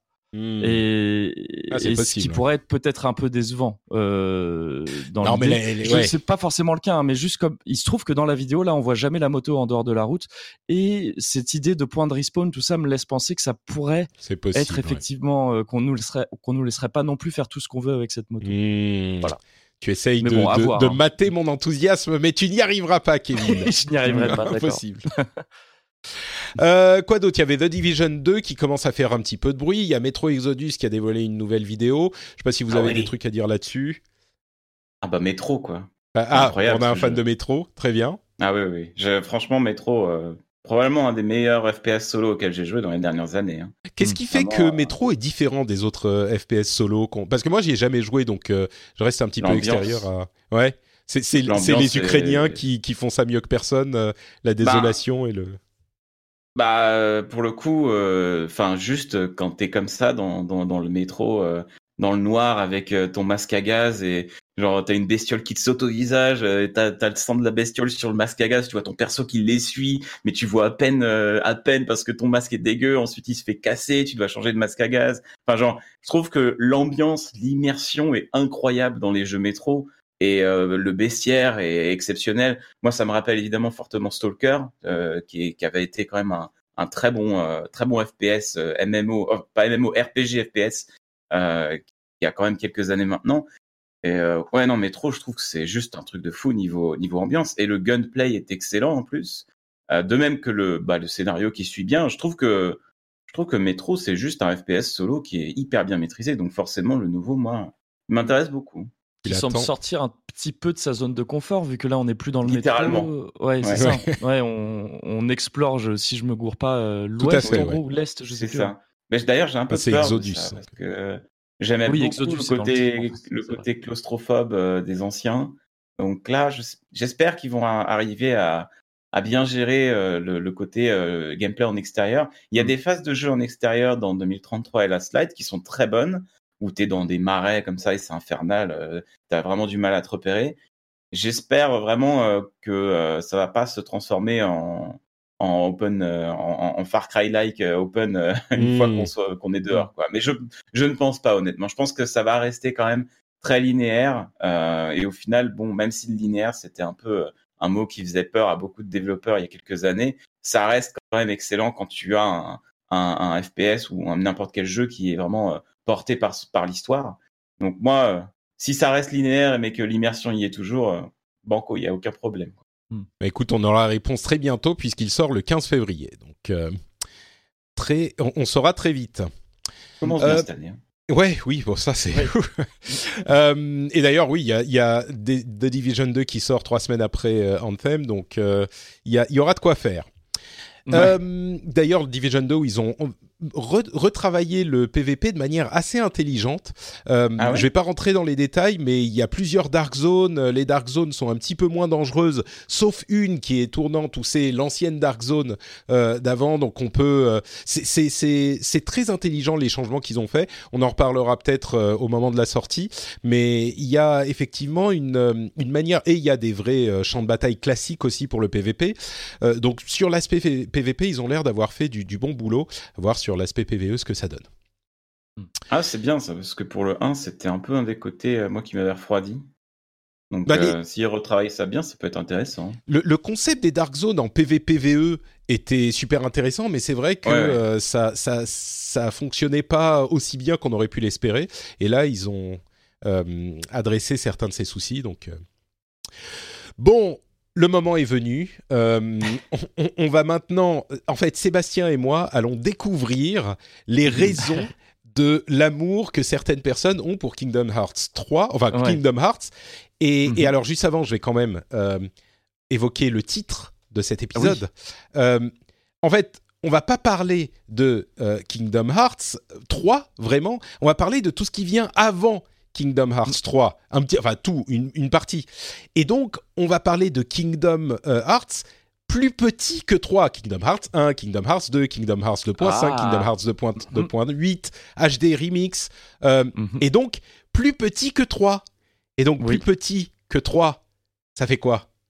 Ça fait... Ça fait le Ah, Heart le- le de cœur. Et voilà. Et là, mais C'est un trait de génie Bravo Patrick là Je sens là que là vous applaudissez, vous tous, dans vos, dans vos métros et dans vos voitures.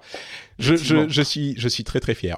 Bref, donc, Kevin, euh, qu'est-ce que qu'est-ce que c'est que Kingdom Hearts? Alors déjà, qu'est-ce que c'est que ces histoires? Je sais pas si on peut te poser toutes les questions en même temps, mais euh, pourquoi est-ce que les gens adorent? Ça serait peut-être la première. Ouais. Ensuite, je vais te demander pourquoi est-ce que cette- ce, ce, ce mec bizarre se bat avec une clé géante? Euh, Mhm. Pourquoi est-ce qu'il y a Mickey et Dingo et, et, et, et, et tous les personnages de Disney qui se baladent dans un. RPG japonais? Je comprends rien, moi. Donc dis-nous Alors tout. il va, il va falloir euh, certaines choses, hein, parce que sinon s'il faut expliquer euh, euh, tout la raison de la présence de, toutes ces, de, de chacun de ces personnages, de ces personnages, pardon, ça va être compliqué, et ça va mettre 1h20 comme dans le Cozy Corner, t'en parlais tout à l'heure.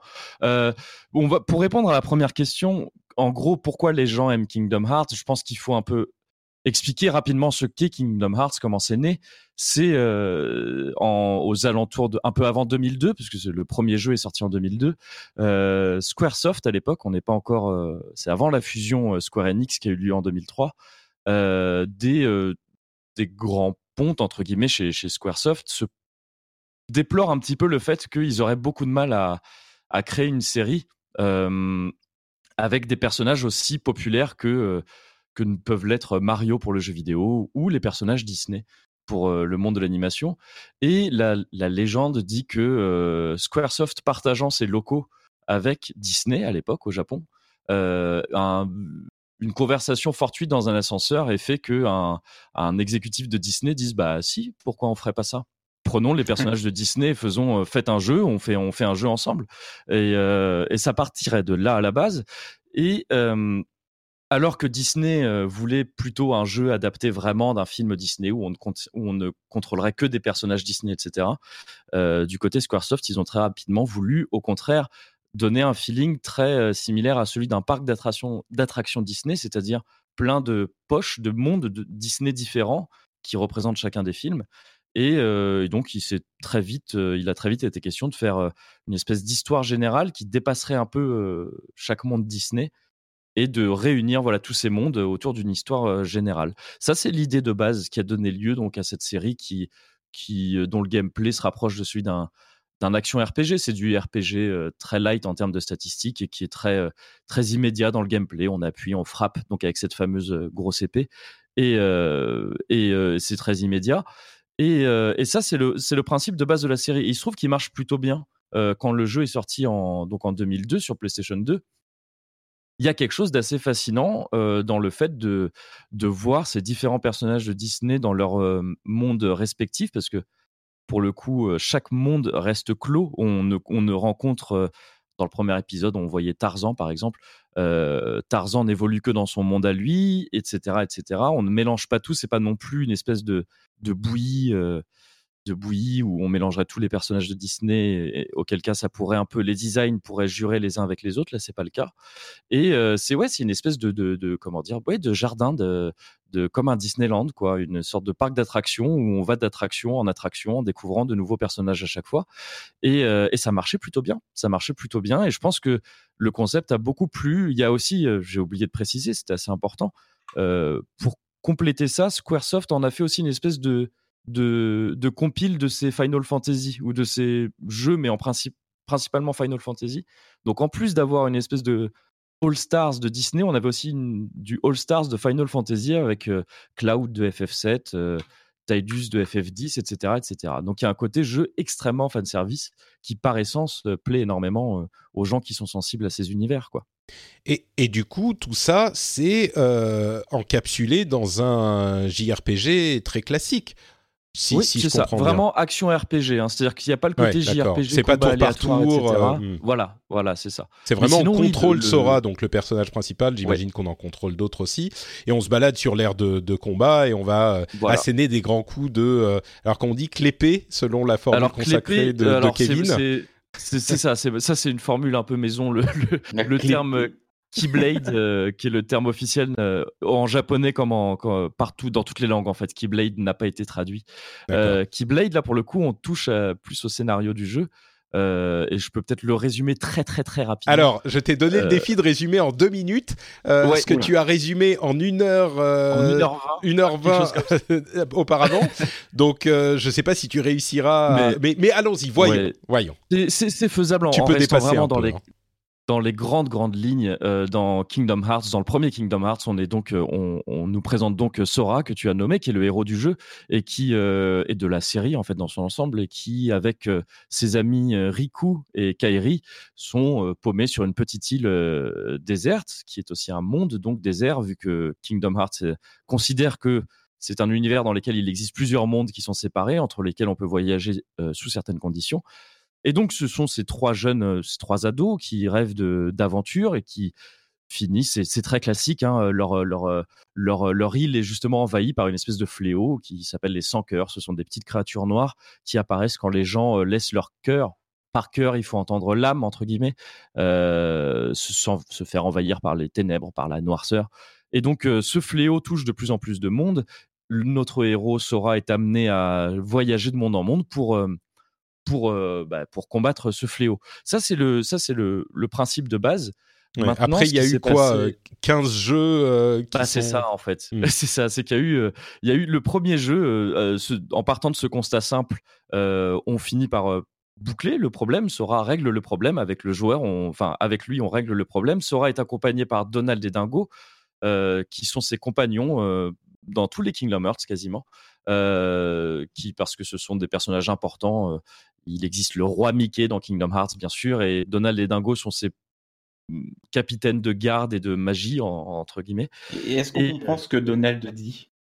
Alors c'est compliqué parce que c'est mais c'est un point important parce que ce sont les doubleurs officiels, les comédiens de doublage officiels euh, qui ah sont là et donc effectivement on a la voix de Donald que personnellement je sais pas faire. Certaines personnes ont ce pouvoir là, moi je ne sais pas la faire. Ça fait pas partie de tes, de tes super pouvoirs bon. Effectivement. Euh, et, donc oui, on le comprend mal, mais les sous-titres aident heureusement à, comprendre ce qu'il Et même en japonais, euh, en japonais, en japonais, voix euh, japonaises ou c'est les doubleurs officiels aussi? Alors quand je dis les doubleurs officiels, c'est les doubleurs officiels dans la langue localisée. il me semble que ce sont les doubleurs officiels japonais au Japon et etc. Voilà, c'est ça. Avec les accents. Exactement. Et je, crois que d'ailleurs c'est une des controverses qu'il n'est pas il est pas doublé en français. Effectivement, et le, troisième épisode n'est pas doublé en français. Alors, c'est pas le les précédents l'étaient en ah, français. Hein. Hmm. les Kingdom Hearts 1 et 2 étaient doublés en français, hmm. qui sont, qui restent. Il y a eu une tripotée d'épisodes annexes entre temps, mais les, ça reste. Euh, les épisodes numérotés sont évidemment les plus importants. Ceci était doublé en français et, euh, et ça n'a plus systématiquement été le cas, mais c'était pour des épisodes annexes. Donc, je pense que tous les fans espéraient que le 3 le serait parce que c'est Kingdom Hearts 3. On l'attend depuis 15 euh, ans quasiment. Et, euh, et c'est un jeu. Quand est-ce qu'il est sorti le 2 Je sais pas si tu as la date sous la le, main. Le 2, il est sorti, je veux pas dire de bêtises, je peux le vérifier euh, au cas où. Je crois qu'il est sorti vers 2004. Donc, c'est-à-dire qu'on n'est ah pas, loin de, on n'est pas loin de 15 ans quand même d'attente. d'attente, ouais, voilà, depuis le 2. Euh, donc c'est quelque chose de, ouais, c'est quelque chose d'important tout de même. Et Kingdom Hearts 2, pardon, je me trompe, j'ai vérifié, il est sorti en 2006. Donc c'est bon. oui, on est presque, on est quand même à 13 ans, oui. Bon après il y a eu les autres épisodes, mais c'est pas la même chose quand c'est pas canonique. Voilà. Mais c'est, mais alors justement, si ça c'est important, le truc c'est que tout est canonique dans Kingdom Hearts. Et c'est ça qui, hmm. c'est ça qui, qui rend la série. Là, j'ai résumé le scénario du premier épisode en gros. Et ce qui arrive, c'est qu'en gros, on sent qu'au bout d'un moment, donc Tetsuya Nomura, qui est la personne, la personne pardon, qui est à la tête de cette série depuis le début, elle l'a fait basculer dans une espèce de d'embrouillamini scénaristique complètement incompréhensible. C'est ça que là, je ne pourrais pas du tout résumer ici. Il faut juste se dire qu'en gros, l'enjeu général, ça devient qu'une une personne, qui, un certain personnage qui s'appelle Xehanort, qui est le grand méchant, entre guillemets, veut c'est une histoire assez classique hein, finalement. Il veut devenir maître de son destin en, acquérant toute la connaissance disponible dans le Kingdom Hearts, qui donc représente une espèce d'entité qui renfermerait le savoir absolu. Et il se trouve que ce personnage est prêt à aller, est prêt à faire le mal pour récupérer ça. Et c'est ce qui fout un peu le, bordel partout au sein, enfin à travers, oui, dix épisodes annexes sur cinq supports différents, mais qui sont tous canons, quoi tout est. Il faut avoir, il faut connaître ce qui s'est passé dans chacun de ces épisodes pour comprendre ce qui va se passer dans Kingdom Hearts 3, en sachant que entre temps, on nous a quand même parlé de de voyage dans le temps, de deux sortes différentes de voyage dans le temps, même avec deux règles différentes, de systèmes un peu, de principes un peu quasiment d'Orcrux comme dans Harry Potter, si ça vous évoque quelque chose, une personne qui peut se diviser en diviser son âme ah dans plusieurs personnes. Donc c'est c'est deux personnes aussi qui qui, quand ils perdent, quand ils laissent leur cœur se faire envahir par les ténèbres, laissent derrière eux une enveloppe qui devient un autre personnage à part entière. C'est incroyable. C'est vraiment, ça devient presque comique de confusion. Et j'ai l'impression, d'après les premiers retours, que, que, le 3, euh, c'est peut-être ce que tu allais dire, euh, mm. n'explique pas vraiment euh, ce qui s'est passé. Visiblement, c'est impossible, donc c'est peut-être pas plus mal.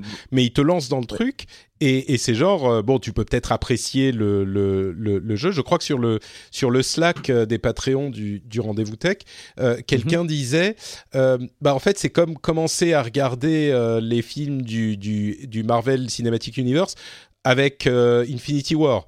Donc oui, tu vas peut-être ah, t'amuser, mais ah tu vas pas te comprendre, quoi. Ouais, je, je pense. Alors, je malheureusement, moi, j'ai pas vu. Je suis très très largué dans tout ce qui est MCU, mais j'ai l'impression que la comparaison est, est, très pertinente, ouais, dans le sens où euh, Kingdom Hearts 3.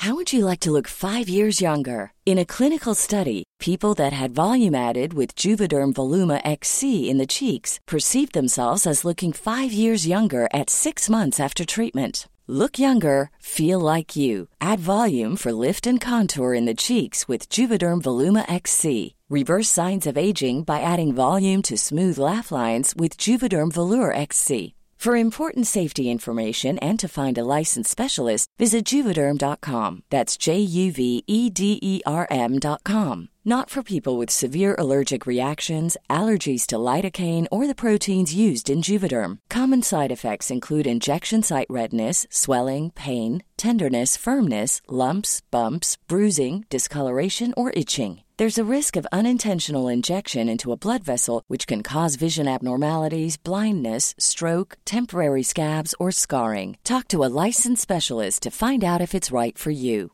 Hiring for your small business? If you're not looking for professionals on LinkedIn, you're looking in the wrong place. That's like looking for your car keys in a fish tank. LinkedIn helps you hire professionals you can't find anywhere else, even those who aren't actively searching for a new job but might be open to the perfect role. In a given month, over 70% of LinkedIn users don't even visit other leading job sites. So start looking in the right place. With LinkedIn, you can hire professionals like a professional. Post your free job on linkedin.com slash people today. La conclusion, elle s'est vendue en tout cas comme la conclusion de tout un arc scénaristique qui aurait commencé avec Kingdom Hearts 1. C'est pas mmh. la fin de la série Kingdom Hearts. On sait déjà qu'il y aura d'autres, enfin que Tetsuya Nomura en tous les cas a très envie de continuer mais c'est la fin de tout l'arc scénaristique. Donc, je crois que je crois que pour répondre à, cette interrogation qui n'en est pas une, il faut se demander est-ce que Square Enix, comme toutes les autres sociétés et tous les gens du monde, aiment bien l'argent? Et, si la réponse est, oui, tu dis qu'il y en aura d'autres. Donc euh, oui, effectivement. Voilà, mais c'est quand même la conclusion de l'arc, quoi. C'est la conclusion voilà, de l'arc qui, qui, qui, compte. Donc, oui, euh, bah, une quinzaine d'épisodes. Non, pardon. en, quinzaine, je compte les, les, les remakes. Mais, mais, disons une dizaine d'épisodes euh, qui ont beau être annexes, sont encore une fois canoniques. Donc il y a aussi cet enjeu, comme, euh, comme il existait, je crois, dans Infinity War, de dire, euh, bah voilà, tout ce qu'on vous a montré, tout ce qu'on a développé euh, pendant 10-15 ans, 17 ans dans le cas de Kingdom Hearts en tout, va trouver une espèce de conclusion ici, quoi, en tout cas de climax ici. Et effectivement, j'ai l'impression, moi-même, j'ai pas encore lancé le jeu. Je l'ai là, hein. j'ai pu me le procurer. Là, je l'attends. il est à côté de moi, mais je peux pas y jouer pour l'instant. C'est assez terrible. Bah oui, j'attends ton frère. 15 euh, ans, euh. exactement. Ah oui, bah oui, c'est vrai que tu as écouté le dernier Cozy Ouais, j'attends mon frère euh, pour pouvoir le lancer avec lui. Mais j'ai l'impression que là, on touche un petit peu aussi à l'une des raisons pour lesquelles les, les, les, fans, la communauté des fans de Kingdom Hearts l'aiment autant ça touche à Disney. On, se balade mhm. dans tous ces différents mondes qui sont comme des attractions d'un Disneyland, d'un parc euh, Disneyland, euh, qui sont. J'ai l'impression qu'en France, quand même, on n'est pas hyper fan de Disney parce que c'est genre ah, les gros Américains et leur euh, leur fun industriel, machin. Mais il n'empêche que quand même, quand on est enfant, on aime bien les films Disney. Donc il y a des gens qui ont connu ça quand ils étaient jeunes et ça leur parle quand même. Il y a une sorte, on se laisse porter malgré notre cynisme par cet enchantement. et puis c'était un truc effectivement qui, il y a euh, une quinzaine d'années, il y a beaucoup de gens beaucoup de gens l'ont découvert euh, quand ils étaient relativement jeunes, avec les amis, avec la famille, et, ça contribue euh, à, cet attachement émotionnel qu'ils ont avec le jeu. Oui. Ouais, je pense c'est à vrai dire, enfin dans mon cas en tous les cas, c'est surtout le deuxième point là que tu as, mmh. mentionné. Il se trouve que dans mon cas tout à fait personnel, Disney, c'est pas quelque chose qui me. J'en ai vu gamin comme tout le monde et j'ai apprécié aussi, mais c'est pas quelque chose qui m'a énormément touché. C'est pas ça qui m'a attiré en fait dans Kingdom Hearts, c'est plus ce que tu décris, c'est-à-dire que c'est une série qui a 17 ans. étant de mon côté trentenaire, ben, c'est quasiment la moitié de ma vie, quoi. Je suis un peu... Non, c'est plus de la moitié de ma vie en réalité. Et j'ai commencé ce jeu, j'étais, j'étais ado, et là, l'idée de finir cette cette saga, alors aussi erratique et bordélique soit-elle en termes de scénario, ça fait quelque chose. Il y a quelque chose de, de, personnel là-dedans, quoi. On met, on, met de la nostalgie euh, là-dedans. On, pour peu qu'on ait suivi la série euh, euh, tout au long de sa vie, hein, on peut très bien avoir joué au premier Kingdom Hearts et avoir décidé qu'on s'en foutait depuis. Mais si on a suivi, oui, il y a quelque chose, comme tu dis, de, très de générationnel et d'assez dingue dans le mmh. fait de se dire qu'on va finir ça euh, maintenant. Ce qui amène donc, c'est ce que tu disais aussi, à, ce qu'on se retrouve avec mon petit frère à se dire euh, bon ben on va essayer de lancer le jeu ensemble, quoi, parce que c'est c'est forcément quelque chose d'assez d'assez important euh, pour nous. Et je pense qu'effectivement, ça répond beaucoup à la question de pourquoi on, pourquoi c'est un genre de phénomène, c'est que c'est ce, c'est assez inédit, je pense, dans le jeu vidéo, ce, ce côté 17 ans de jeu sorti sur différents supports, de, plein de manières différentes, mais qui forment une seule et même histoire. On n'est pas sur une saga comme Final Fantasy, dont chaque épisode est, est, comment dire séparé des autres. on est sur une vraie saga qui, enfin une vraie série d'un bout à l'autre. Ça me paraît assez inédit dans le jeu vidéo. J'ai hein, l'impression c'est pas exactement la même chose, enfin même pas la même chose du tout, mais ça me fait penser à une sorte de mélange entre Metal Gear, la série des mhm. Metal Gear, et Pokémon. Euh, c'est-à-dire qu'il y a ce même attachement euh, émotionnel de, jeunesse que pour Pokémon, et la même complexité de la série à laquelle on comprend rien euh, si on n'a pas suivi que dans, que dans Metal Gear. Euh, complètement alambiqué. Mais, mais du coup, mm. tu m'as pas expliqué ce que c'était que cette euh, épée, euh, cette épée, cette Keyblade. ça sert à quoi? Pourquoi est-ce qu'il tape les gens avec des clés?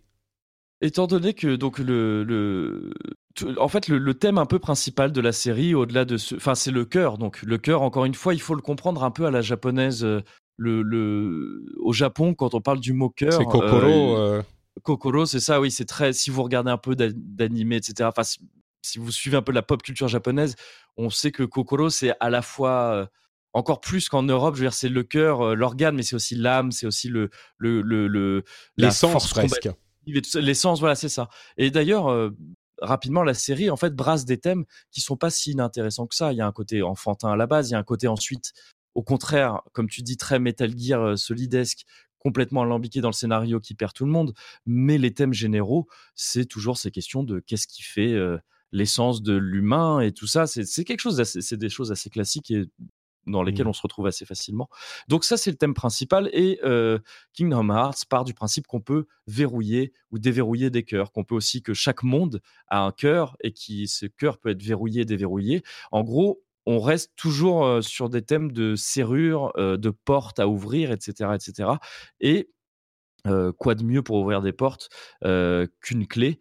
Et si on peut se battre avec cette clé en même temps, c'est plus pratique. D'où l'invention de, de, de la Keyblade, la, clé Donc ça veut dire que quand, on, quand on veut ouvrir les cœurs, on prend une clé d'un mmh. mètre et demi et on, on l'assène sur le coin de la gueule des gens Et c'est comme ça Bah, qu'on. C'est presque ça. Ok. C'est presque bien. ça. On l'assène pas littéralement sur le coin de la gueule. C'est plus euh, quelque chose de qui se fait euh, qui se fait de manière un peu plus métaphorique quand Ouais. il s'agit de verrouiller ou de déverrouiller des choses. Mais sinon, cette clé euh, sert aussi, à frapper les 100 cœurs dont je parlais tout à l'heure. D'accord. Euh, voilà, ça c'est. Mais je trouve ce- cette idée de design, je la trouve pas mal en fait. L'idée de la de la Keyblade, Hmm. Je trouve ça pas mal parce que alors ça paraît sûrement bizarre vu de loin. Ah oui, ça, paraît très con, je te confirme. ça ouais. paraît, c'est sûr. Mais je trouve que en jeu, il y a quelque chose d'assez naturel dans Ça le, fonctionne. vraiment dans le design de l'objet. Ça fonctionne, je trouve ce, Mm. cette euh, garde qui est formée par le bas de par le bas de la clé et le la lame. Enfin, ça, je trouve le design plutôt réussi. Ah, mais peut-être les- que j'ai trop joué à Kingdom Hearts. Non, mais c'est ça, c'est les- déjà de l'autre côté. les yeux innocents de l'enfance qui sont en train de, ça. de, de, de parler là. Euh, Oui, je pense. je, bah, peut-être. Enfin, moi, je- on a tous des trucs comme ça, mais Mm. du coup, pour euh, pour, euh, je, je pense sincèrement que tous ceux qui n'ont pas joué au jeu trouvent ça un petit peu étrange. Mais Oui. au niveau, je vais encore te poser juste une ou deux questions et puis on va avancer. Au Mhm. niveau du gameplay, parce qu'on n'en a pas vraiment parlé, on a dit c'est une sorte d'action RPG. Tu contrôles uniquement Sora, donc le ou le, le personnage principal, ou est-ce que tu contrôles les différents personnages de ton équipe euh, Mhm. et, et ils ont chacun des des capacités différentes. Il y a euh, enfin des combattants, des lanceurs de sorts, euh, des tanks, des Ouais, soigneurs, machin. Ou comment ça se passe au niveau du C'est un, gameplay? un peu, un peu des deux, dans le sens où on contrôle à proprement parler, on a un, contrôle entier uniquement sur Sora, plus occasionnellement son ami Riku dont je parlais tout à l'heure, euh, qui peut dans certains épisodes être jouable un petit peu, mais c'est les seuls sur lesquels on a un vrai contrôle total, euh, c'est-à-dire que c'est lui qu'on va diriger vraiment, avec lequel on va frapper, etc. Mais euh, Sora est donc quasiment en permanence accompagné par Donald et Dingo, qui ont des rôles de d'alliés d'IA en, fait on va pouvoir paramétrer un petit peu ce qu'ils vont faire en termes de euh, est-ce qu'ils vont nous aider est-ce qu'ils vont cibler tel ennemi ou tel autre etc ça c'est assez classique hein, on le voit dans d'autres dans plein d'autres jeux vidéo. Et, effectivement Donald et Dingo ont une spécialité chacun. Donald va lancer certains sorts. Dingo va plutôt être attaquant ou défenseur avec un bouclier et euh, à côté de ça, on a aussi plein de personnages Disney et plus occasionnellement Final Fantasy ou en tout cas euh, issus des licences de Square Enix euh, qui vont pouvoir être utilisés sous forme entre- en quelque sorte d'invocation. On les euh, après les avoir rencontrés dans le jeu, après avoir résolu leurs problèmes, etc. On peut, euh, ils peuvent, en gros, ils nous disent bah appelle-moi quand tu veux et je t'aiderai.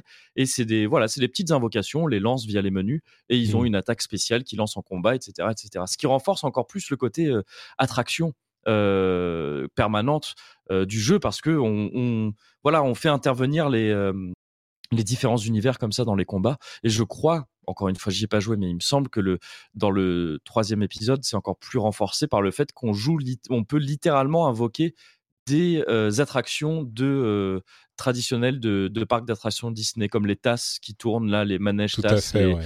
les, euh, les roller coasters, etc. Et, et du coup, l'intégration, on en a presque. Enfin, on, on en- on pourrait presque avoir tendance à l'oublier, l'intégration Disney, mais elle est visuellement euh, inoubliable et très présente. Oui. Ça fait pas un peu couillon euh, de, de se balader dans ces différents univers Disney? C'est un petit peu la question que je me posais. J'ai l'impression que c'est tellement bien intégré que ça fonctionne. Mais bon, tu vas pas me Bah, dire que ça fait couillon en même temps, t'es fan du jeu, mais Bah, ouais, non, mais honnêtement, c'est une idée Euh, bizarre, quoi. Si, si, je pourrais le dire aussi. Comme je peux dire que moi, par exemple, je suis fan du jeu, mais le, le scénario, là, je suis pas les détails, mais il n'y a pas d'autre mot que couillon pour dire ça. Euh, c'est- débile. Il y a énormément de côtés débiles dans Cash qui, qui, Mm. sont, euh, qui touchent plutôt à la surcomplexification d'un scén- scénario qui pourrait être beaucoup plus simple. Et effectivement, il y a un côté, euh, si on tombe dedans comme ça, je trouve qu'effectivement, il y a un décalage presque trop marqué dans le fait de. Euh, on nous vend des personnages. D'un côté, il y a des personnages euh, très sombres avec des, des, des capuches comme ça, dont on sent qu'ils se prennent très au sérieux. Ils sont en costume noir, etc. Et en face d'eux, il y a Donald et Dingo. C'est très étrange. Il y a un décalage comme ça très bizarre. Mm. Ça peut effectivement, ouais, paraître couillon. Je, trouve que le mot est bien choisi. Seulement, voilà, si, si t'étais dedans à la base, c'est quelque chose qui paraît, qui finit par paraître naturel. Et je pense qu'en fait, c'est aussi quelque chose qui est devenu de plus en plus bizarre au fur et à mesure que la série se prenait un peu au sérieux, en présentant des personnages, voilà, très sérieux, des enjeux très très très importants. C'était moins le cas au début. Je trouve qu'au début, dans, dans, les premiers épisodes, il y avait quelque chose qui paraissait beaucoup plus naturel dans tout ça. Là, honnêtement, moi-même, j'ai beau être familier de la série depuis le, début, je trouve que ce qu'on voit de Kingdom Hearts 3 là dans ces trailers, il y a un rendu un petit peu étrange, y compris parce que, comme tu le disais, chaque élément de film Disney différent est tellement bien rendu que ça clash un petit peu quand on les met tous mmh. ensemble en plus, on, se, on se balade dans l'univers de Frozen, dans l'univers de euh, Toy Story. Enfin, il y a vraiment tous les, tous les grands succès. aussi, je crois, dans celui-là. Mais à chaque fois, tous les graphismes changent. En fait, même le personnage principal, il est adapté au style graphique de ces. Il y a quand même quelque chose d'assez euh, euh, réussi dans ces dans ces, ces designs, euh, dans cette mhm. approche, dans cette idée loufoque, mais en même temps, vu de l'extérieur, bon, j'ai envie de me lancer dedans, mais en fait, ça a l'air tellement complexe que je sais pas si je vais pouvoir. Sébastien, du coup, euh, je me retourne vers toi. Euh, tu connaissais pas trop le, le la série et j'ai l'impression que t'es pas très fan de jeux console et de jeux japonais. Est-ce que là, ça t'a donné envie ou tu te dis ouais, non, peut-être pas? Non, je suis fan de, de jeux japonais. J'aime énormément Platinum Games. Je ah, suis immense fan de ce studio. Euh, mais après, je pense que en effet, c'est, ça me rappelle un petit peu euh, quand on décrit, euh, quand un fan décrit Kingdom Hearts, ça me rappelle un peu euh, un fan qui décrit Jojo, la série animée où c'est très très spécial et c'est mm. très quand je, me souviens hier, il y a un pote qui me dit euh, et du coup c'est quoi Jojo? Et on se regarde avec mon pote qui est un fan euh, de la série et on est on, on fait euh, alors alors compliqué mais c'est vachement bien. Donc je, je reconnais vraiment le même le même pattern avec Kingdom Hearts. Donc je hmm. pense qu'on est je pense que pour le coup c'est un peu tard pour moi pour m'y mettre. Et en effet j'ai jamais été très console parce que j'ai jamais vraiment eu de console euh, mais je pense que si j'y avais joué euh, comme beaucoup au tout début, je serais très certainement fan aujourd'hui. Quand tu te laisses embarquer tôt euh, dans ce genre de dans ce genre de licence, tu deviens un fan absolu assez vite, je pense. Mm, c'est ça, oui, oui, c'est ça. Et il y a aussi un côté, honnêtement, bah, j'ai tellement de temps là-dedans que maintenant je veux voir la fin, quoi. Il y a un peu de ça, de, bah de presque. Euh, même si c'était devenu tout pourri. Et d'ailleurs, j'ai un peu peur. Hein. Honnêtement, j'ai très très peur du troisième épisode. Je l'attends énormément, mais euh, j'attends énormément de pouvoir y jouer. Mais je suis intérieurement, intimement convaincu qu'il va pas me convenir parce que c'est presque impossible, quoi. Mmh. C'est quasiment impossible après. Ouais, ces jeux où il y a trop, trop d'attentes. Mmh.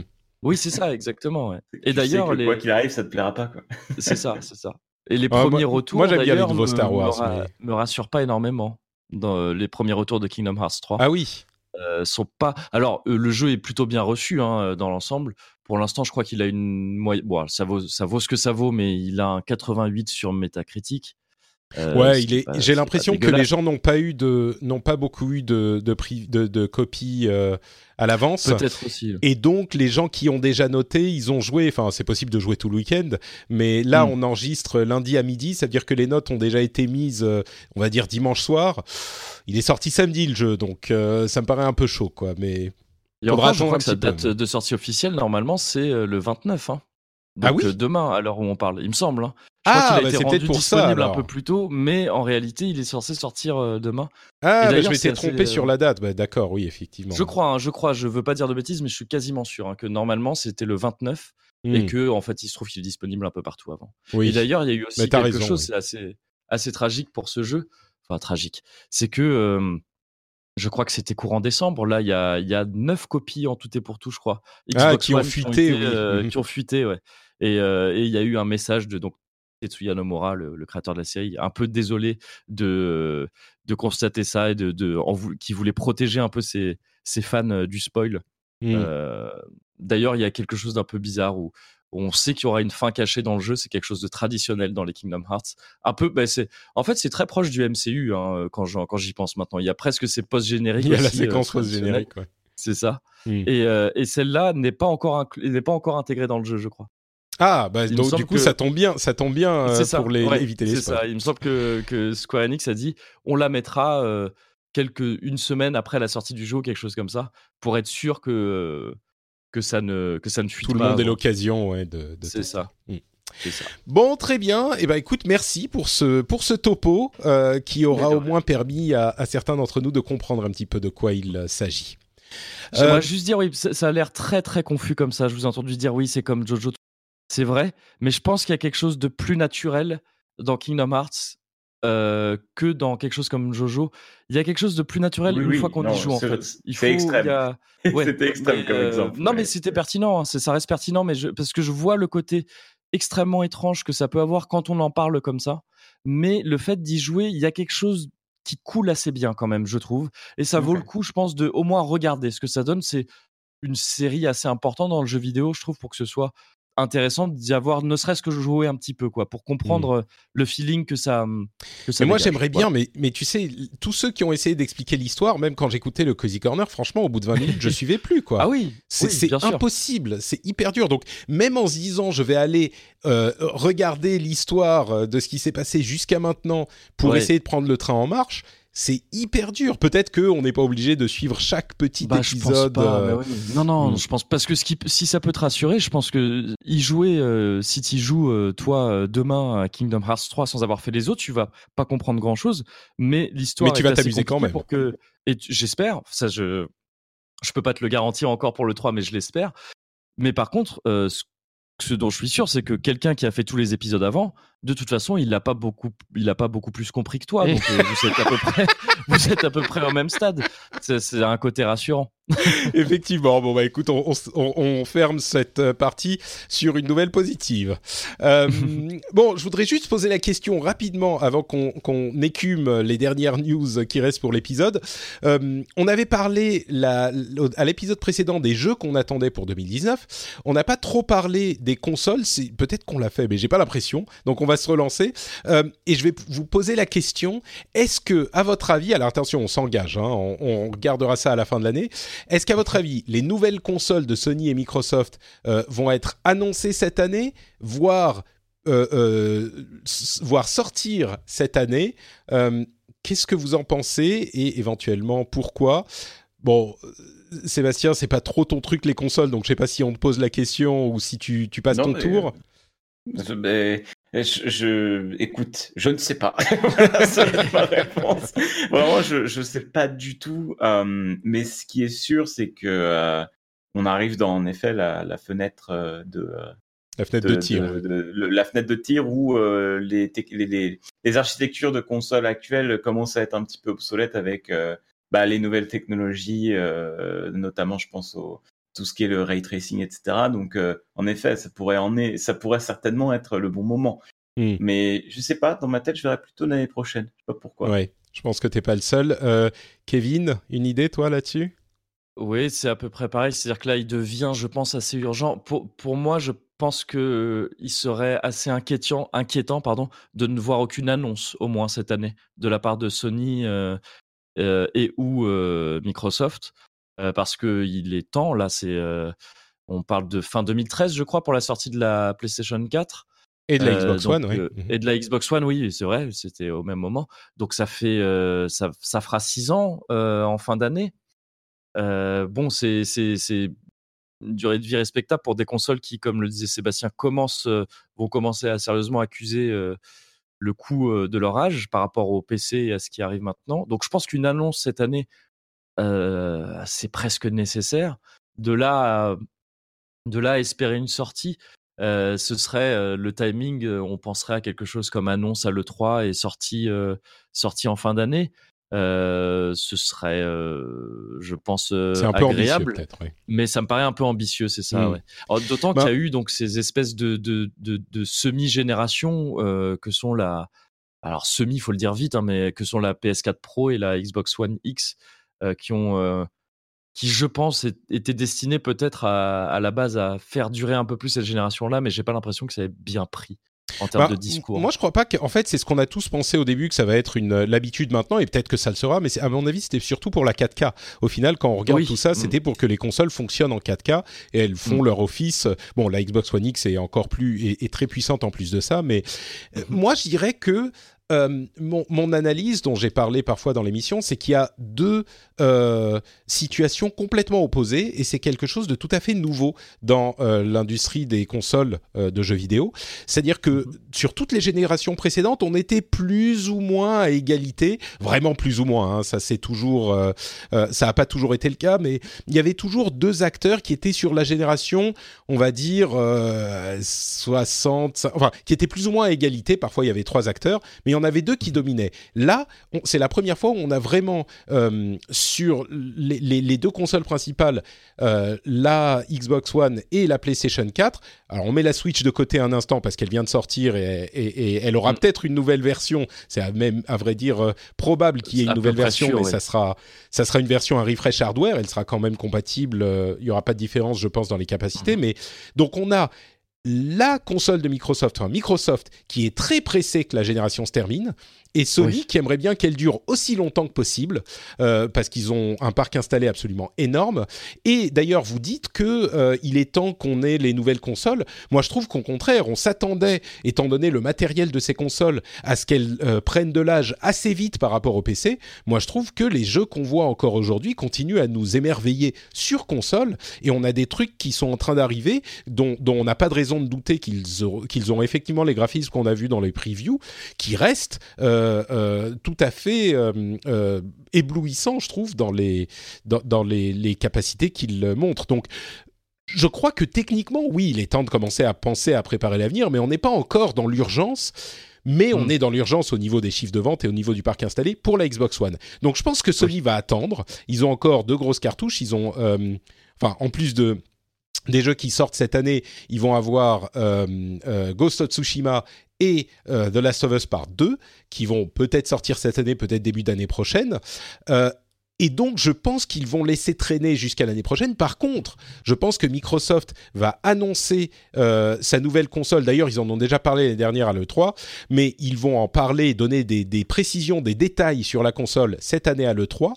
Euh, et je pense qu'il est même pas impossible qu'elle sorte cette année. Je vais même m'engager euh, je vais prévoir, je vais Oula. prédire euh, qu'ils vont non seulement l'annoncer avec les détails, mais en plus de ça, qu'ils vont la sortir cette année. Bon, là, je suis un petit peu au bord du précipice, mais, euh, mais vous pouvez m'en reparler euh, à la fin de l'année si elle n'est pas sortie, la nouvelle Xbox, ou on va dire, on fait l'année fiscale, on va jusqu'en mars de l'année prochaine, oui. quoi. On va mmh. dire comme ça. Ouais, ouais. Mais euh, parce qu'ils ils veulent prendre de vitesse Sony, je pense, avec raison, et il va y avoir une rétrocompatibilité de toute façon. Enfin bref, à mon mmh, avis, mmh. ça va bouger beaucoup du côté de Microsoft. Sony est à l'aise et ils vont attendre l'année prochaine.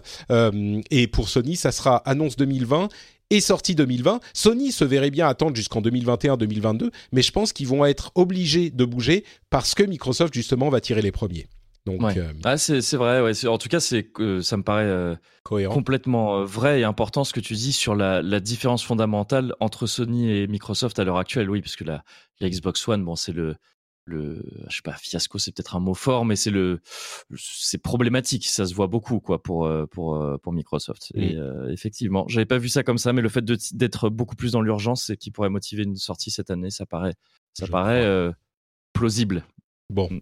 on verra à la fin de l'année, euh, je pense recevoir des tweets et des messages riant de mon, mon audace. Mais bon, on verra. Et peut-être un message de Microsoft qui dit mais ça va pas, pourquoi tu révèles tous nos plans comme ça? On avait dit qu'on le disait pas. C'est ça. Euh, bon, maintenant, on va parler des, des, quelques news qui ont fait l'actu de ces deux dernières semaines. D'abord, y est l'annulation de Star Wars, euh, le jeu Star Wars de, du studio de Vancouver qui a été annulé. Ouais visiblement parce qu'il était trop ambitieux et qu'il n'y avait pas assez de sabres laser. Euh, c'est l'excuse. Hein. Oui, mmh. bah en fait l'excuse veulent... Titan, l'excuse projet Titan, on la connaît. hein. Trop ambitieux. En fait, ouais. en, en fait euh, ce qu'ils disent, c'est que le jeu aurait pris euh, 4 ans à développer et qu'ils veulent un jeu en 2020. Donc euh, ils veulent un jeu développé en 2 ans au lieu d'un jeu développé en, en 4 ans. Ça, euh... ça, annonce un bon triple A, ça, un jeu développé en deux ans. Ouais. C'est une bonne idée, ça. Mmh, je, je, comprends la, la, préoccupation. Je dirais pour euh, donner l'autre côté de cette, euh, de cette news, je dirais que ce genre de truc, c'est des, des, des montants tellement euh, stratosphériques et ouais. des, des engagements tellement importants qu'il me, il est, il m'est moi difficile de condamner le, le, ce type de décision du confort euh, de, ma petite chaise. Parce que quand tu es une société comme EA qui brasse des dizaines, voire des centaines de millions de dollars et que euh, tu peux engager effectivement, euh, je sais pas, 70, 80, 100 millions de dollars sur le développement d'un jeu, t'as intérêt à être sûr qu'il va bien se vendre, quoi. Et t'as, intérêt à être sûr. Alors oui, on peut dire ah il est trop ambitieux, il y a certainement de ça, mais c'était un truc avec des euh, des chasseurs de de, de têtes euh, qui devaient se balader. Il n'y avait pas visiblement, il n'y avait pas assez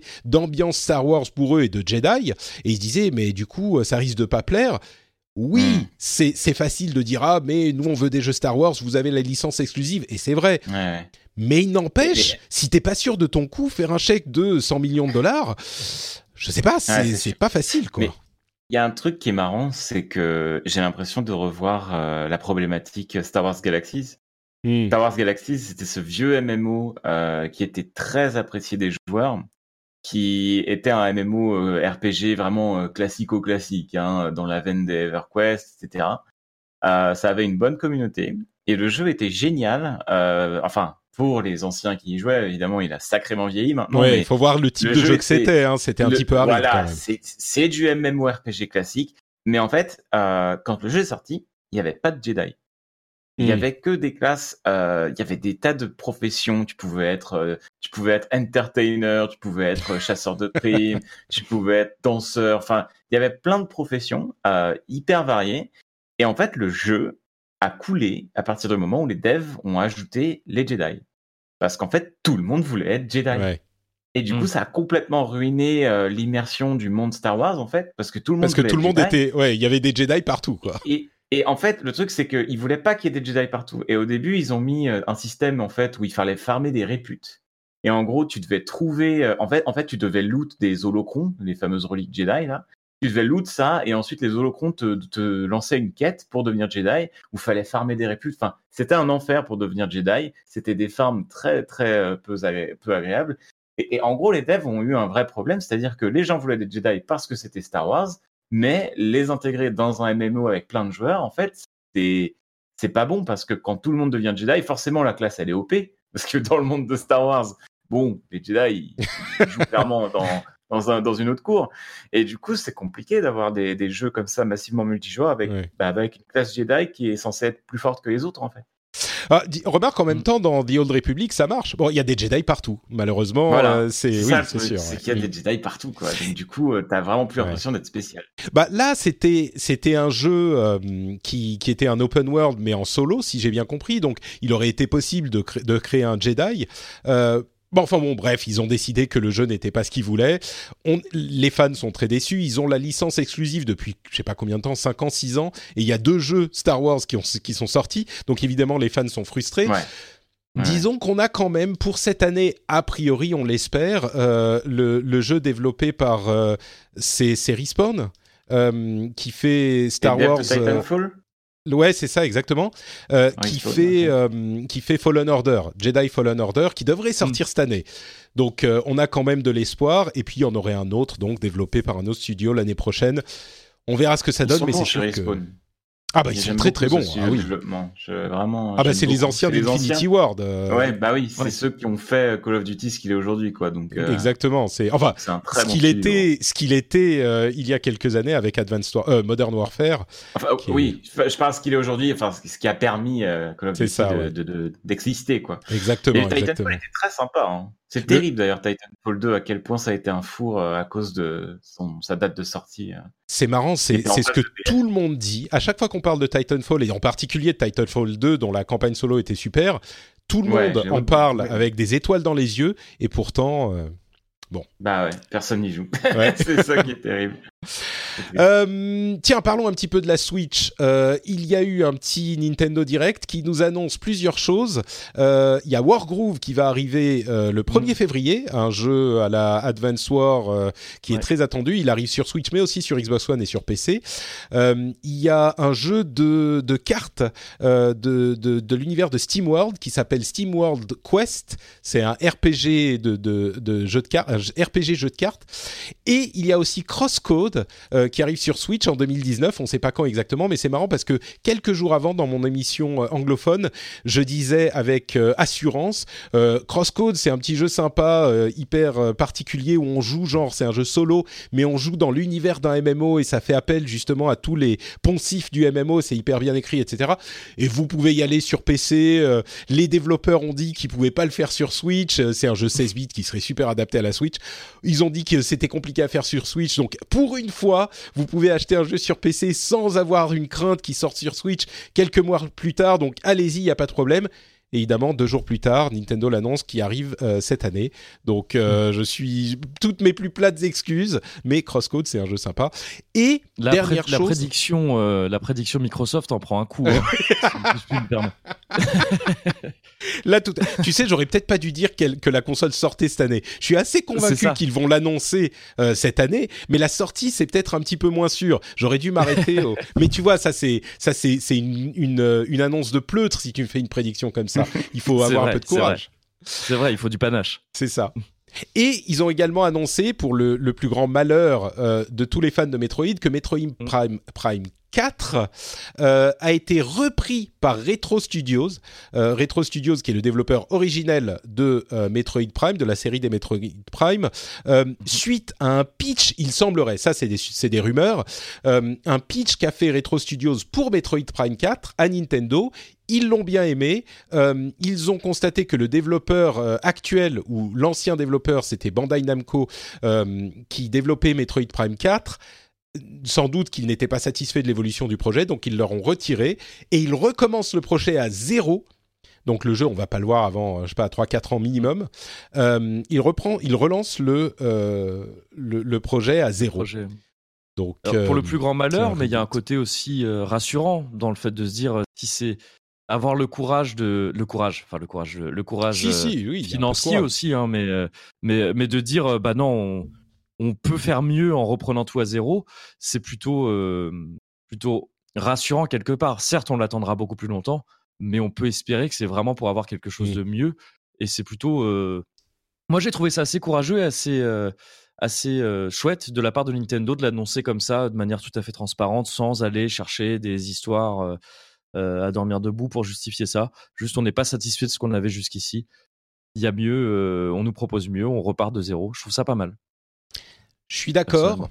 Euh, en même temps, j'ai pas pu m'empêcher de, de, faire le parallèle avec d'autres jeux en 4 qui n'ont pas été annoncés, peut-être à la BlizzCon par exemple, et de me poser la question vraiment de me dire, tu vois, c'est j'ai vraiment l'impression que c'est tellement facile de dire ouais ouais on travaille dessus et tout le monde est content et puis après tu vois il sort six ans plus tard. Hmm. C'est un peu euh, l'impression que j'ai avec ce, ce, hmm. Metroid Prime 4. Euh, alors, c'est les aléas du développement. Je suis pas du tout, du tout, du tout, du tout en train de jeter la pierre à Nintendo. Au contraire, pour le, développement, ils ont. C'est effectivement, moi, je trouve la bonne, la bonne euh, démarche de reprendre le projet à zéro si c'est nécessaire. Mais le fait mm. de l'annoncer, là, ils l'ont annoncé en 2017. Euh, mm, mm. Il recommence à zéro maintenant. Est-ce que c'était pas un petit peu, euh, oui, ça fait plaisir aux gens, mais c'est un petit peu, enfin, je sais pas, il y a une, certaine facilité.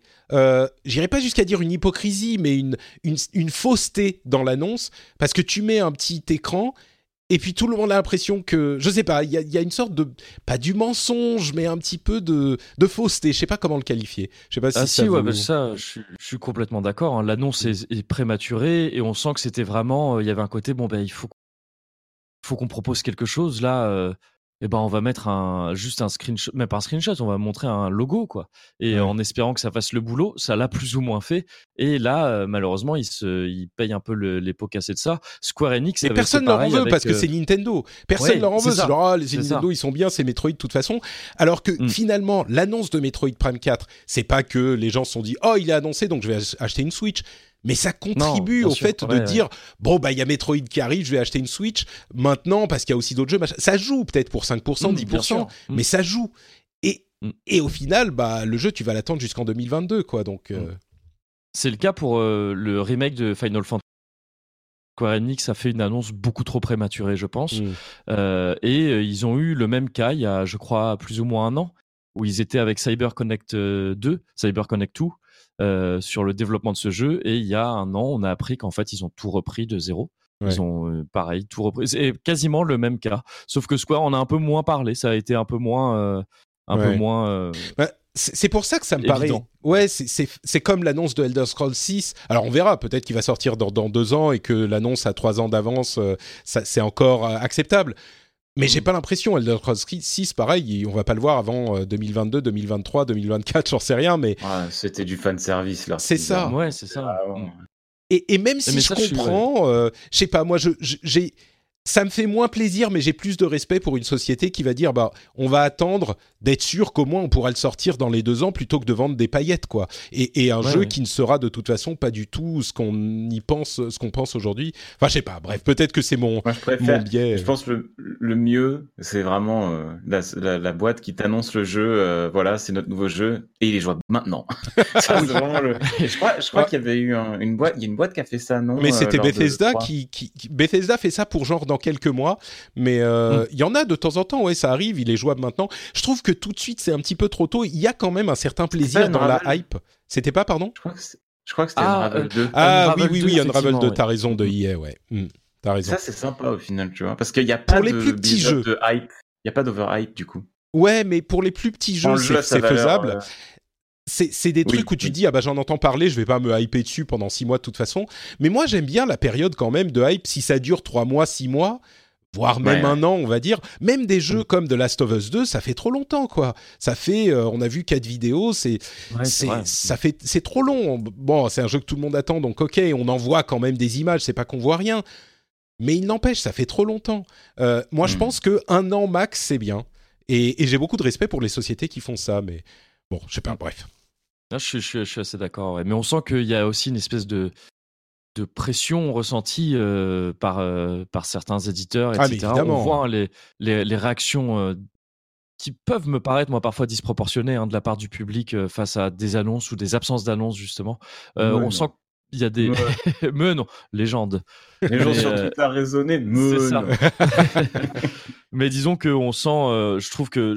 Bah, en fait, c'est ce que tu disais. Je vais juste répéter ce que tu disais. C'est que je comprends tout à fait qu'il le fasse euh, tout en le déplorant. C'est quelque chose qui est très, très mmh. compréhensible, je trouve. Bah, disons que c'est complètement une stratégie marketing.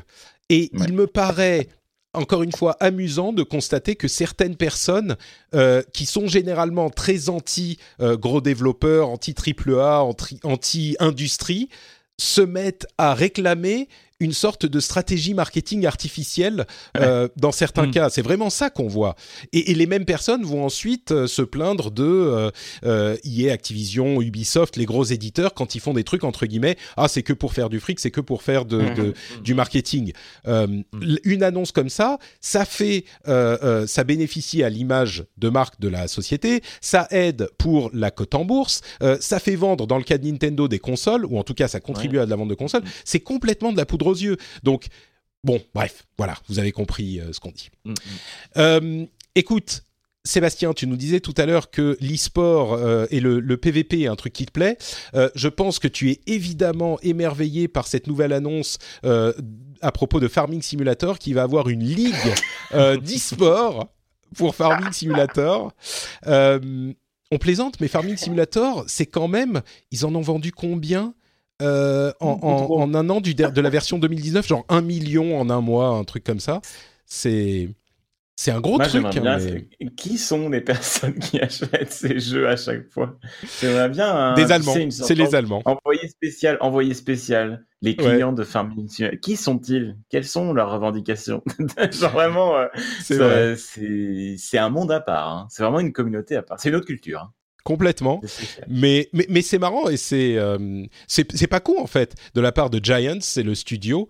Euh, ils mettent 250 000 euros dans le dans le, la cagnotte, ce qui est pas énorme pour un truc d'e-sport. Et ensuite, ça va être des activités du jeu en lui-même. Enfin, Farming Simulator, c'est un simulateur de ferme, hein, donc. Euh, mais moi, j'adorerais vraiment voir la finale de de cette compétition Farming Simulator avec les mêmes moyens de production que Wargaming avec leur finale de World of Tanks avec t'as un ballet qui danse et tout, t'as tout, t'as les gens après qui arrivent sur scène, le truc est beaucoup trop stylé et, juste beaucoup trop grand euh, pour Farming Simulator. Genre, ça fait beaucoup trop marrer. Je pense que je pense qu'il y a un truc. Hein. Euh, c'est un, un, oui, c'était un million en dix jours euh, pour Farming Simulator 2019. Il y, a un truc parce que c'est tellement drôle que je pense qu'il y a des gens qui vont regarder. Mais bon, bref, ah, voilà. Ouais, par curiosité, moi je regardé. Ouais. Mais ça m'étonnerait pas que ce soit presque un peu le plan aussi, quoi. Oui, il y a quelque chose de tellement un peu loufoque dans cette annonce-là. Euh, je pense qu'il doit y avoir ce côté. Euh, on espère bien que les gens vont regarder par curiosité. Et je vois même pas. voilà. Je vois même pas comment ils se challenge sur Farming. Genre, comment tu. je pense que c'est des histoires de course en fait. Tu dois construire, euh, construire une ferme. non, mais c'est ça. Non, mais pas de course de tracteur. Mais non, mais genre, tu dois créer une ferme qui a un rendement de euh, 1 million d'euros euh, le plus vite possible. Tu vois, j'en sais rien, ce genre de truc. J'ai jamais joué mais à Ce qui peut peut-être donner des trucs très très sympas. Enfin, alors à regarder. Pourquoi pas, Mais je veux dire, ça peut être. je, je, je, je n'écarte pas du tout l'hypothèse que ça puisse être euh, sympa à regarder, hein, ce genre de choses. Mm. Mais Et là, je connais pas. on a, avec un bon casteur, Dégain est en train de labourer son, ouais, labourer son prêt avec une, euh, une route incroyable. Tu mets, tu mets un commentateur coréen là-dessus qui devient complètement fou à n'importe quelle action. euh, non, je pense que ça peut être marrant, mais euh, je suis sceptique. Sur la valeur. Ouais, ouais. Bon, c'est parce que nous, on joue pas à Farming Simulator, hein, je pense. Bah, c'est ça, oui. On est des haters. c'est ça, exactement. euh, non, mais ouais, par curiosité, je regarderai en tout cas. Bon, tu, nous feras un rapport. Euh, Rapidement, parce que je vais vous libérer, Fortnite euh, Save the World, donc la version euh, d'origine de Fortnite euh, en PVE, a supprimé ses lootbox. Ils ont un système intelligent où les lootbox sont rafraîchis tous les, toutes les, tous les jours et on voit le contenu de la lootbox, qui en fait n'est plus vraiment le principe de la lootbox. on voit le contenu avant de payer et soit on veut acheter et puis du coup il y en a une autre euh, qui arrive à sa place et on voit son contenu, soit on attend le jour suivant pour euh, avoir un, contenu qui est rafraîchi, qui est différent. Donc euh, bon, ça reste des trucs où on peut en acheter plusieurs en espérant avoir des trucs bien au-delà de la première lootbox dont on voit le contenu, mais on voit quand même le contenu de la première, donc on a un petit peu plus de visibilité. Mm. Euh, il semblerait que euh, Capcom ait vendu de la licence d'une série télé Resident Evil à Netflix. Euh, Netflix a fait plein de séries télé de, jeux vidéo, enfin plein, plusieurs séries télé de jeux vidéo, notamment euh, Castlevania qui est très bien reçu. Euh, ah oui, alors bien Castlevania. Là, je sais pas si euh, ça serait une série live ou une série animée ah, pour Resident Evil. c'est live, je crois. Il me semble. C'est live. J'ai lu que c'était Constantine Film qui faisait ça. Ah oui, du coup live, effectivement. Du coup, c'est eux qui faisaient les, les, les films Resident Evil. Et c'est eux qui ont fait aussi Le Parfum récemment, je crois, sur Netflix aussi. D'accord. Donc ah. ils font que du live, donc a priori ce serait plutôt live. Ouais. ouais. Pourquoi pas euh, Le truc, c'est que il y a, y a, des séries qui ont été tellement réussies avec des prémices euh, tellement débiles. Euh, j'aimerais bien, par contre, évidemment, voir une série plus proche du jeu que, que ne le sont les films, qui sont très fun dans, dans, une d'une manière très série B, mais mais j'aimerais bien voir ce que peut-être un petit peu trop. Ah moi, c'est toujours un bon moment un film Resident Evil parce qu'il y a Mila Jovovich qui tue des zombies de manière stylée, tu vois. Mais oui, c'est pas mm. très proche du jeu, quoi. Enfin, ah, Multipass me manque quand même. Il y a quoi, pardon? Je préfère Lilou Dallas Multipass euh, que, que, Resident Evil avec Mila Jovovich. euh, il y aurait un le nouvel timing, en tout cas, est tout trouvé pour commencer à parler de ça. Le fait qu'on commence à y avoir des rumeurs maintenant, c'est pas, c'est pas anodin, je pense. Oui, c'est très, très, bien trouvé comme, comme timing. Il fait partie du, de l'arsenal de communication de certaines sociétés. Tu peux me niquer ça. un journaliste? Euh Ok, très bien. Euh, il y aurait un iPod Touch euh, qui serait en cours de, développement ou même près d'une annonce, un iPod Touch qui serait focalisé sur le gaming. On parle de mobile de temps en temps. C'est une orientation intéressante pour l'iPod Touch qui n'a pas eu de nouveau modèle depuis genre 4 ans. Euh, et ça serait une orientation intéressante de le vendre comme machine de jeu, puisque évidemment les jeux sur mobile sont l'une des activités principales et l'une des ventes principales de l'App Store. Euh, peut-être que c'est un truc qui pourrait être intéressant pour certains euh, plus jeunes d'entre nous. Je, pense à mhm. mon fils qui est euh, qui est à, un, tout petit peu trop jeune peut-être. Il vient d'avoir un an il y a deux jours, mais oui. un moment. Un tout petit peu, peut-être un peu trop jeune. mais c'est curieux de vouloir faire ça. Et parce qu'au final, du coup, tu auras deux supports. Tu auras ton téléphone plus un iPod Touch Non, je pense que je pense que c'est les iPod Touch qui sont justement à, à donner aux gens qui n'ont pas de téléphone. Euh, mm. ou Ah, mais ça peut-être. devient de plus en plus rare des gens sans C'est niche, hein. C'est très Non, mais les jeunes, c'est pour ça que je pense aux jeunes. Si t'as un ah oui, il est enfant de. plus jeune pour le coup. mais oui, si t'as un enfant de, je sais pas, 7, 8, 9 ans, euh, Mm, mm. bon, ou alors quelqu'un qui a un Android et qui veut un- un- une plateforme de jeu accès à euh, un petit Store, peu ouais. plus stable. Non, euh, oui, un accès à l'App Store, c'est ce que je voulais dire. Euh, quoi d'autre? Microsoft 365 va arriver pour le grand public. Pour ceux qui savent pas, Microsoft 365, c'est genre euh, Windows et euh, Office dans un abonnement. Et pour le grand public, on ne sait pas exactement ce que ça contient, mais là, forcément, on pense au Game Pass. Et je me dis peut-être que tout ça Mhm. serait inclus. Et d'ailleurs, entre parenthèses, le PlayStation Now arrive dans de nouveaux pays européens. Bon, ça marche toujours comme le PlayStation Now, mais euh, si vous aimez le streaming de jeux, eh ben, vous pourrez peut-être... euh, moi, je me suis inscrit à la bêta pour pouvoir tester en Europe le PlayStation Now. Je crois que je l'avais testé, mais aux US il y a un moment. Ça fonctionnait gentiment. Euh, et je crois que bon, ça va être à peu près toutes les news. On a euh, la- le changement de Pillars of Eternity en jeu tour par tour et plus temps réel. Je me suis dit si jamais on a un fan de Pillars of Eternity, euh, ça, ça va, ça va les faire sauter je- soit de joie, soit de malheur. Je pense de joie. Mais il me semble que c'est juste une possibilité. Hein, Tout à fait. oui, tout à fait. c'est ça, hein, oui. On ne On- bascule pas euh, forcément en tour par tour. Ah bah non, ça serait dénaturer le Oui, jeu. T'as raison. Là, ce serait terrible. Oui, d'accord, ok. Bon, il y a plein d'autres petites news, mais je crois qu'on va s'arrêter là. On a quand même fait euh, un épisode bien dodu et j'aimerais remercier très chaleureusement euh, les deux co-animateurs de cette rejoint à moi, avant de se séparer, quand même un petit moment pour nous dire où on peut vous retrouver. Euh, alors. Évidemment, Sébastien est en train de streamer du Farming Simulator sur Twitch euh, très régulièrement. Reconversion carrière e-sport euh, sur Farming euh, Simulator, évidemment. J'ai été conquis. Euh, non, bah, moi, évidemment, ouais, sur Twitch, sur YouTube, AlphaCast, voilà, tout simplement. très bien, donc le, le, le leader de la meute. C'est c'est comme ça qu'on le dit. Mais c'est pas du tout pour ça, en plus, Non, que j'ai pris ce pseudo. euh, j'aime pas cet aspect tu es- al- mal alpha, j'aime pas ça. tu es, tu es notre leader euh, euh, suprême, non? Que- Comment on peut Non, là, ça devient encore une autre association. Oui, Euh, c'est bon. encore un autre film, ça. Trompe de licence. En tout cas, euh, merci beaucoup d'avoir été là. Je mettrai le lien vers ton Twitter euh, dans les notes de l'émission. Euh, donc c'est AlphaCast FR. Et Kevin, quant à toi, où est-ce Ouais. qu'on peut te retrouver sur l'internet? Alors principalement sur le, le podcast Cozy Corner dont tu parlais tout à l'heure, euh, Cozy avec un S. Et, euh, Oui, j'ai mis un moment à trouver moi justement parce que je me suis dit mais euh, Cozy, ça le, le avec Z, Z, non? Le- bah c'est ah, avec un S, c'est l'écriture euh, Française? britannique. Ah, britannique. euh, Ah, ah, mais d'accord, Et, et française aussi par la même occasion d'ailleurs, il me semble. Mais euh, et ce qui tombe plutôt bien, parce que j'avais, il se trouve que Cozy avec un Z, Cozy Corner avec un Z, c'est une chaîne de pâtisserie au Japon, donc on aurait pu avoir de gros problèmes. donc on s'en sort bien comme ça. Donc effectivement, que podcast Cozy Corner qui est disponible un peu sur, comme tous les podcasts un peu partout. Euh, et euh, et on, il se trouve que avec le- mon collègue sur le Cozy Corner, euh, Mehdi, Mehdi Campras, euh, on stream aussi très régulièrement, euh, toute la semaine, sur euh, notre chaîne euh, Twitch qui s'appelle Alice Blaze. Blaze, B-L-A-Z-E. C'est un jeu de mots euh, un peu nul, mais qu'on aime bien. D'immense Très qualité de haute volée. Voilà. ah bah, ça me rassure d'entendre ça. Merci. Bon, merci à tous les deux. Euh, pour ma part, c'est Note Patrick sur Twitter, Facebook et Instagram. Vous pouvez retrouver cette émission sur frenchspin.fr et dans toutes les bonnes crèmeries de podcasts. Si vous appréciez cette émission, n'oubliez pas d'en parler à vos amis, euh, peut-être même de voler les téléphones de vos amis et de vous abonner à cette émission euh, à leur insu, de manière à ce qu'ils soient agréablement surpris la prochaine fois qu'ils lancent leur app de podcast. Mais en tout cas, leur dire ah bah t'aimes bien les jeux vidéo, tu connais pas le rendez-vous jeu, mais écoute tout de suite, c'est super bien. Donc ce genre de truc, ou alors vous pouvez adapter ça à votre sauce. toute ta vie? Tu... Ouais, exactement, exactement. Les gens qui n'ont pas écouté le rendez-vous jeu à, à- à 30 ans, euh, ils ont un peu raté leur vie quand même. Un petit Euh, peu, un petit peu.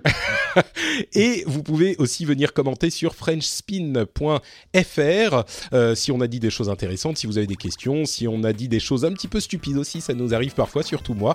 Donc vous pouvez venir nous le dire euh, avec gentillesse, évidemment, sur frenchspin.fr. Merci à vous tous et on se retrouve dans deux semaines pour un nouvel épisode. Ciao à tous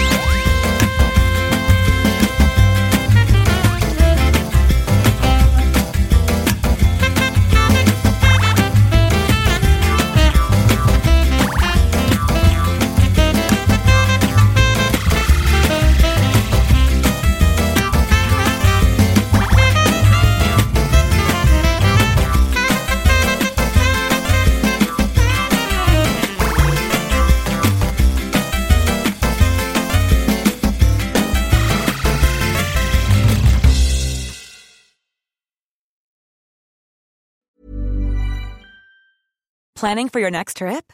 Elevate your travel style with Quince. Quince has all the jet setting essentials you'll want for your next getaway, like European linen, premium luggage options, buttery soft Italian leather bags, and so much more. And is all priced at 50 to 80% less than similar brands. Plus, Quince only works with factories that use safe and ethical manufacturing practices. Pack your bags with high-quality essentials you'll be wearing for vacations to come with Quince. Go to quince.com slash pack for free shipping and 365-day returns.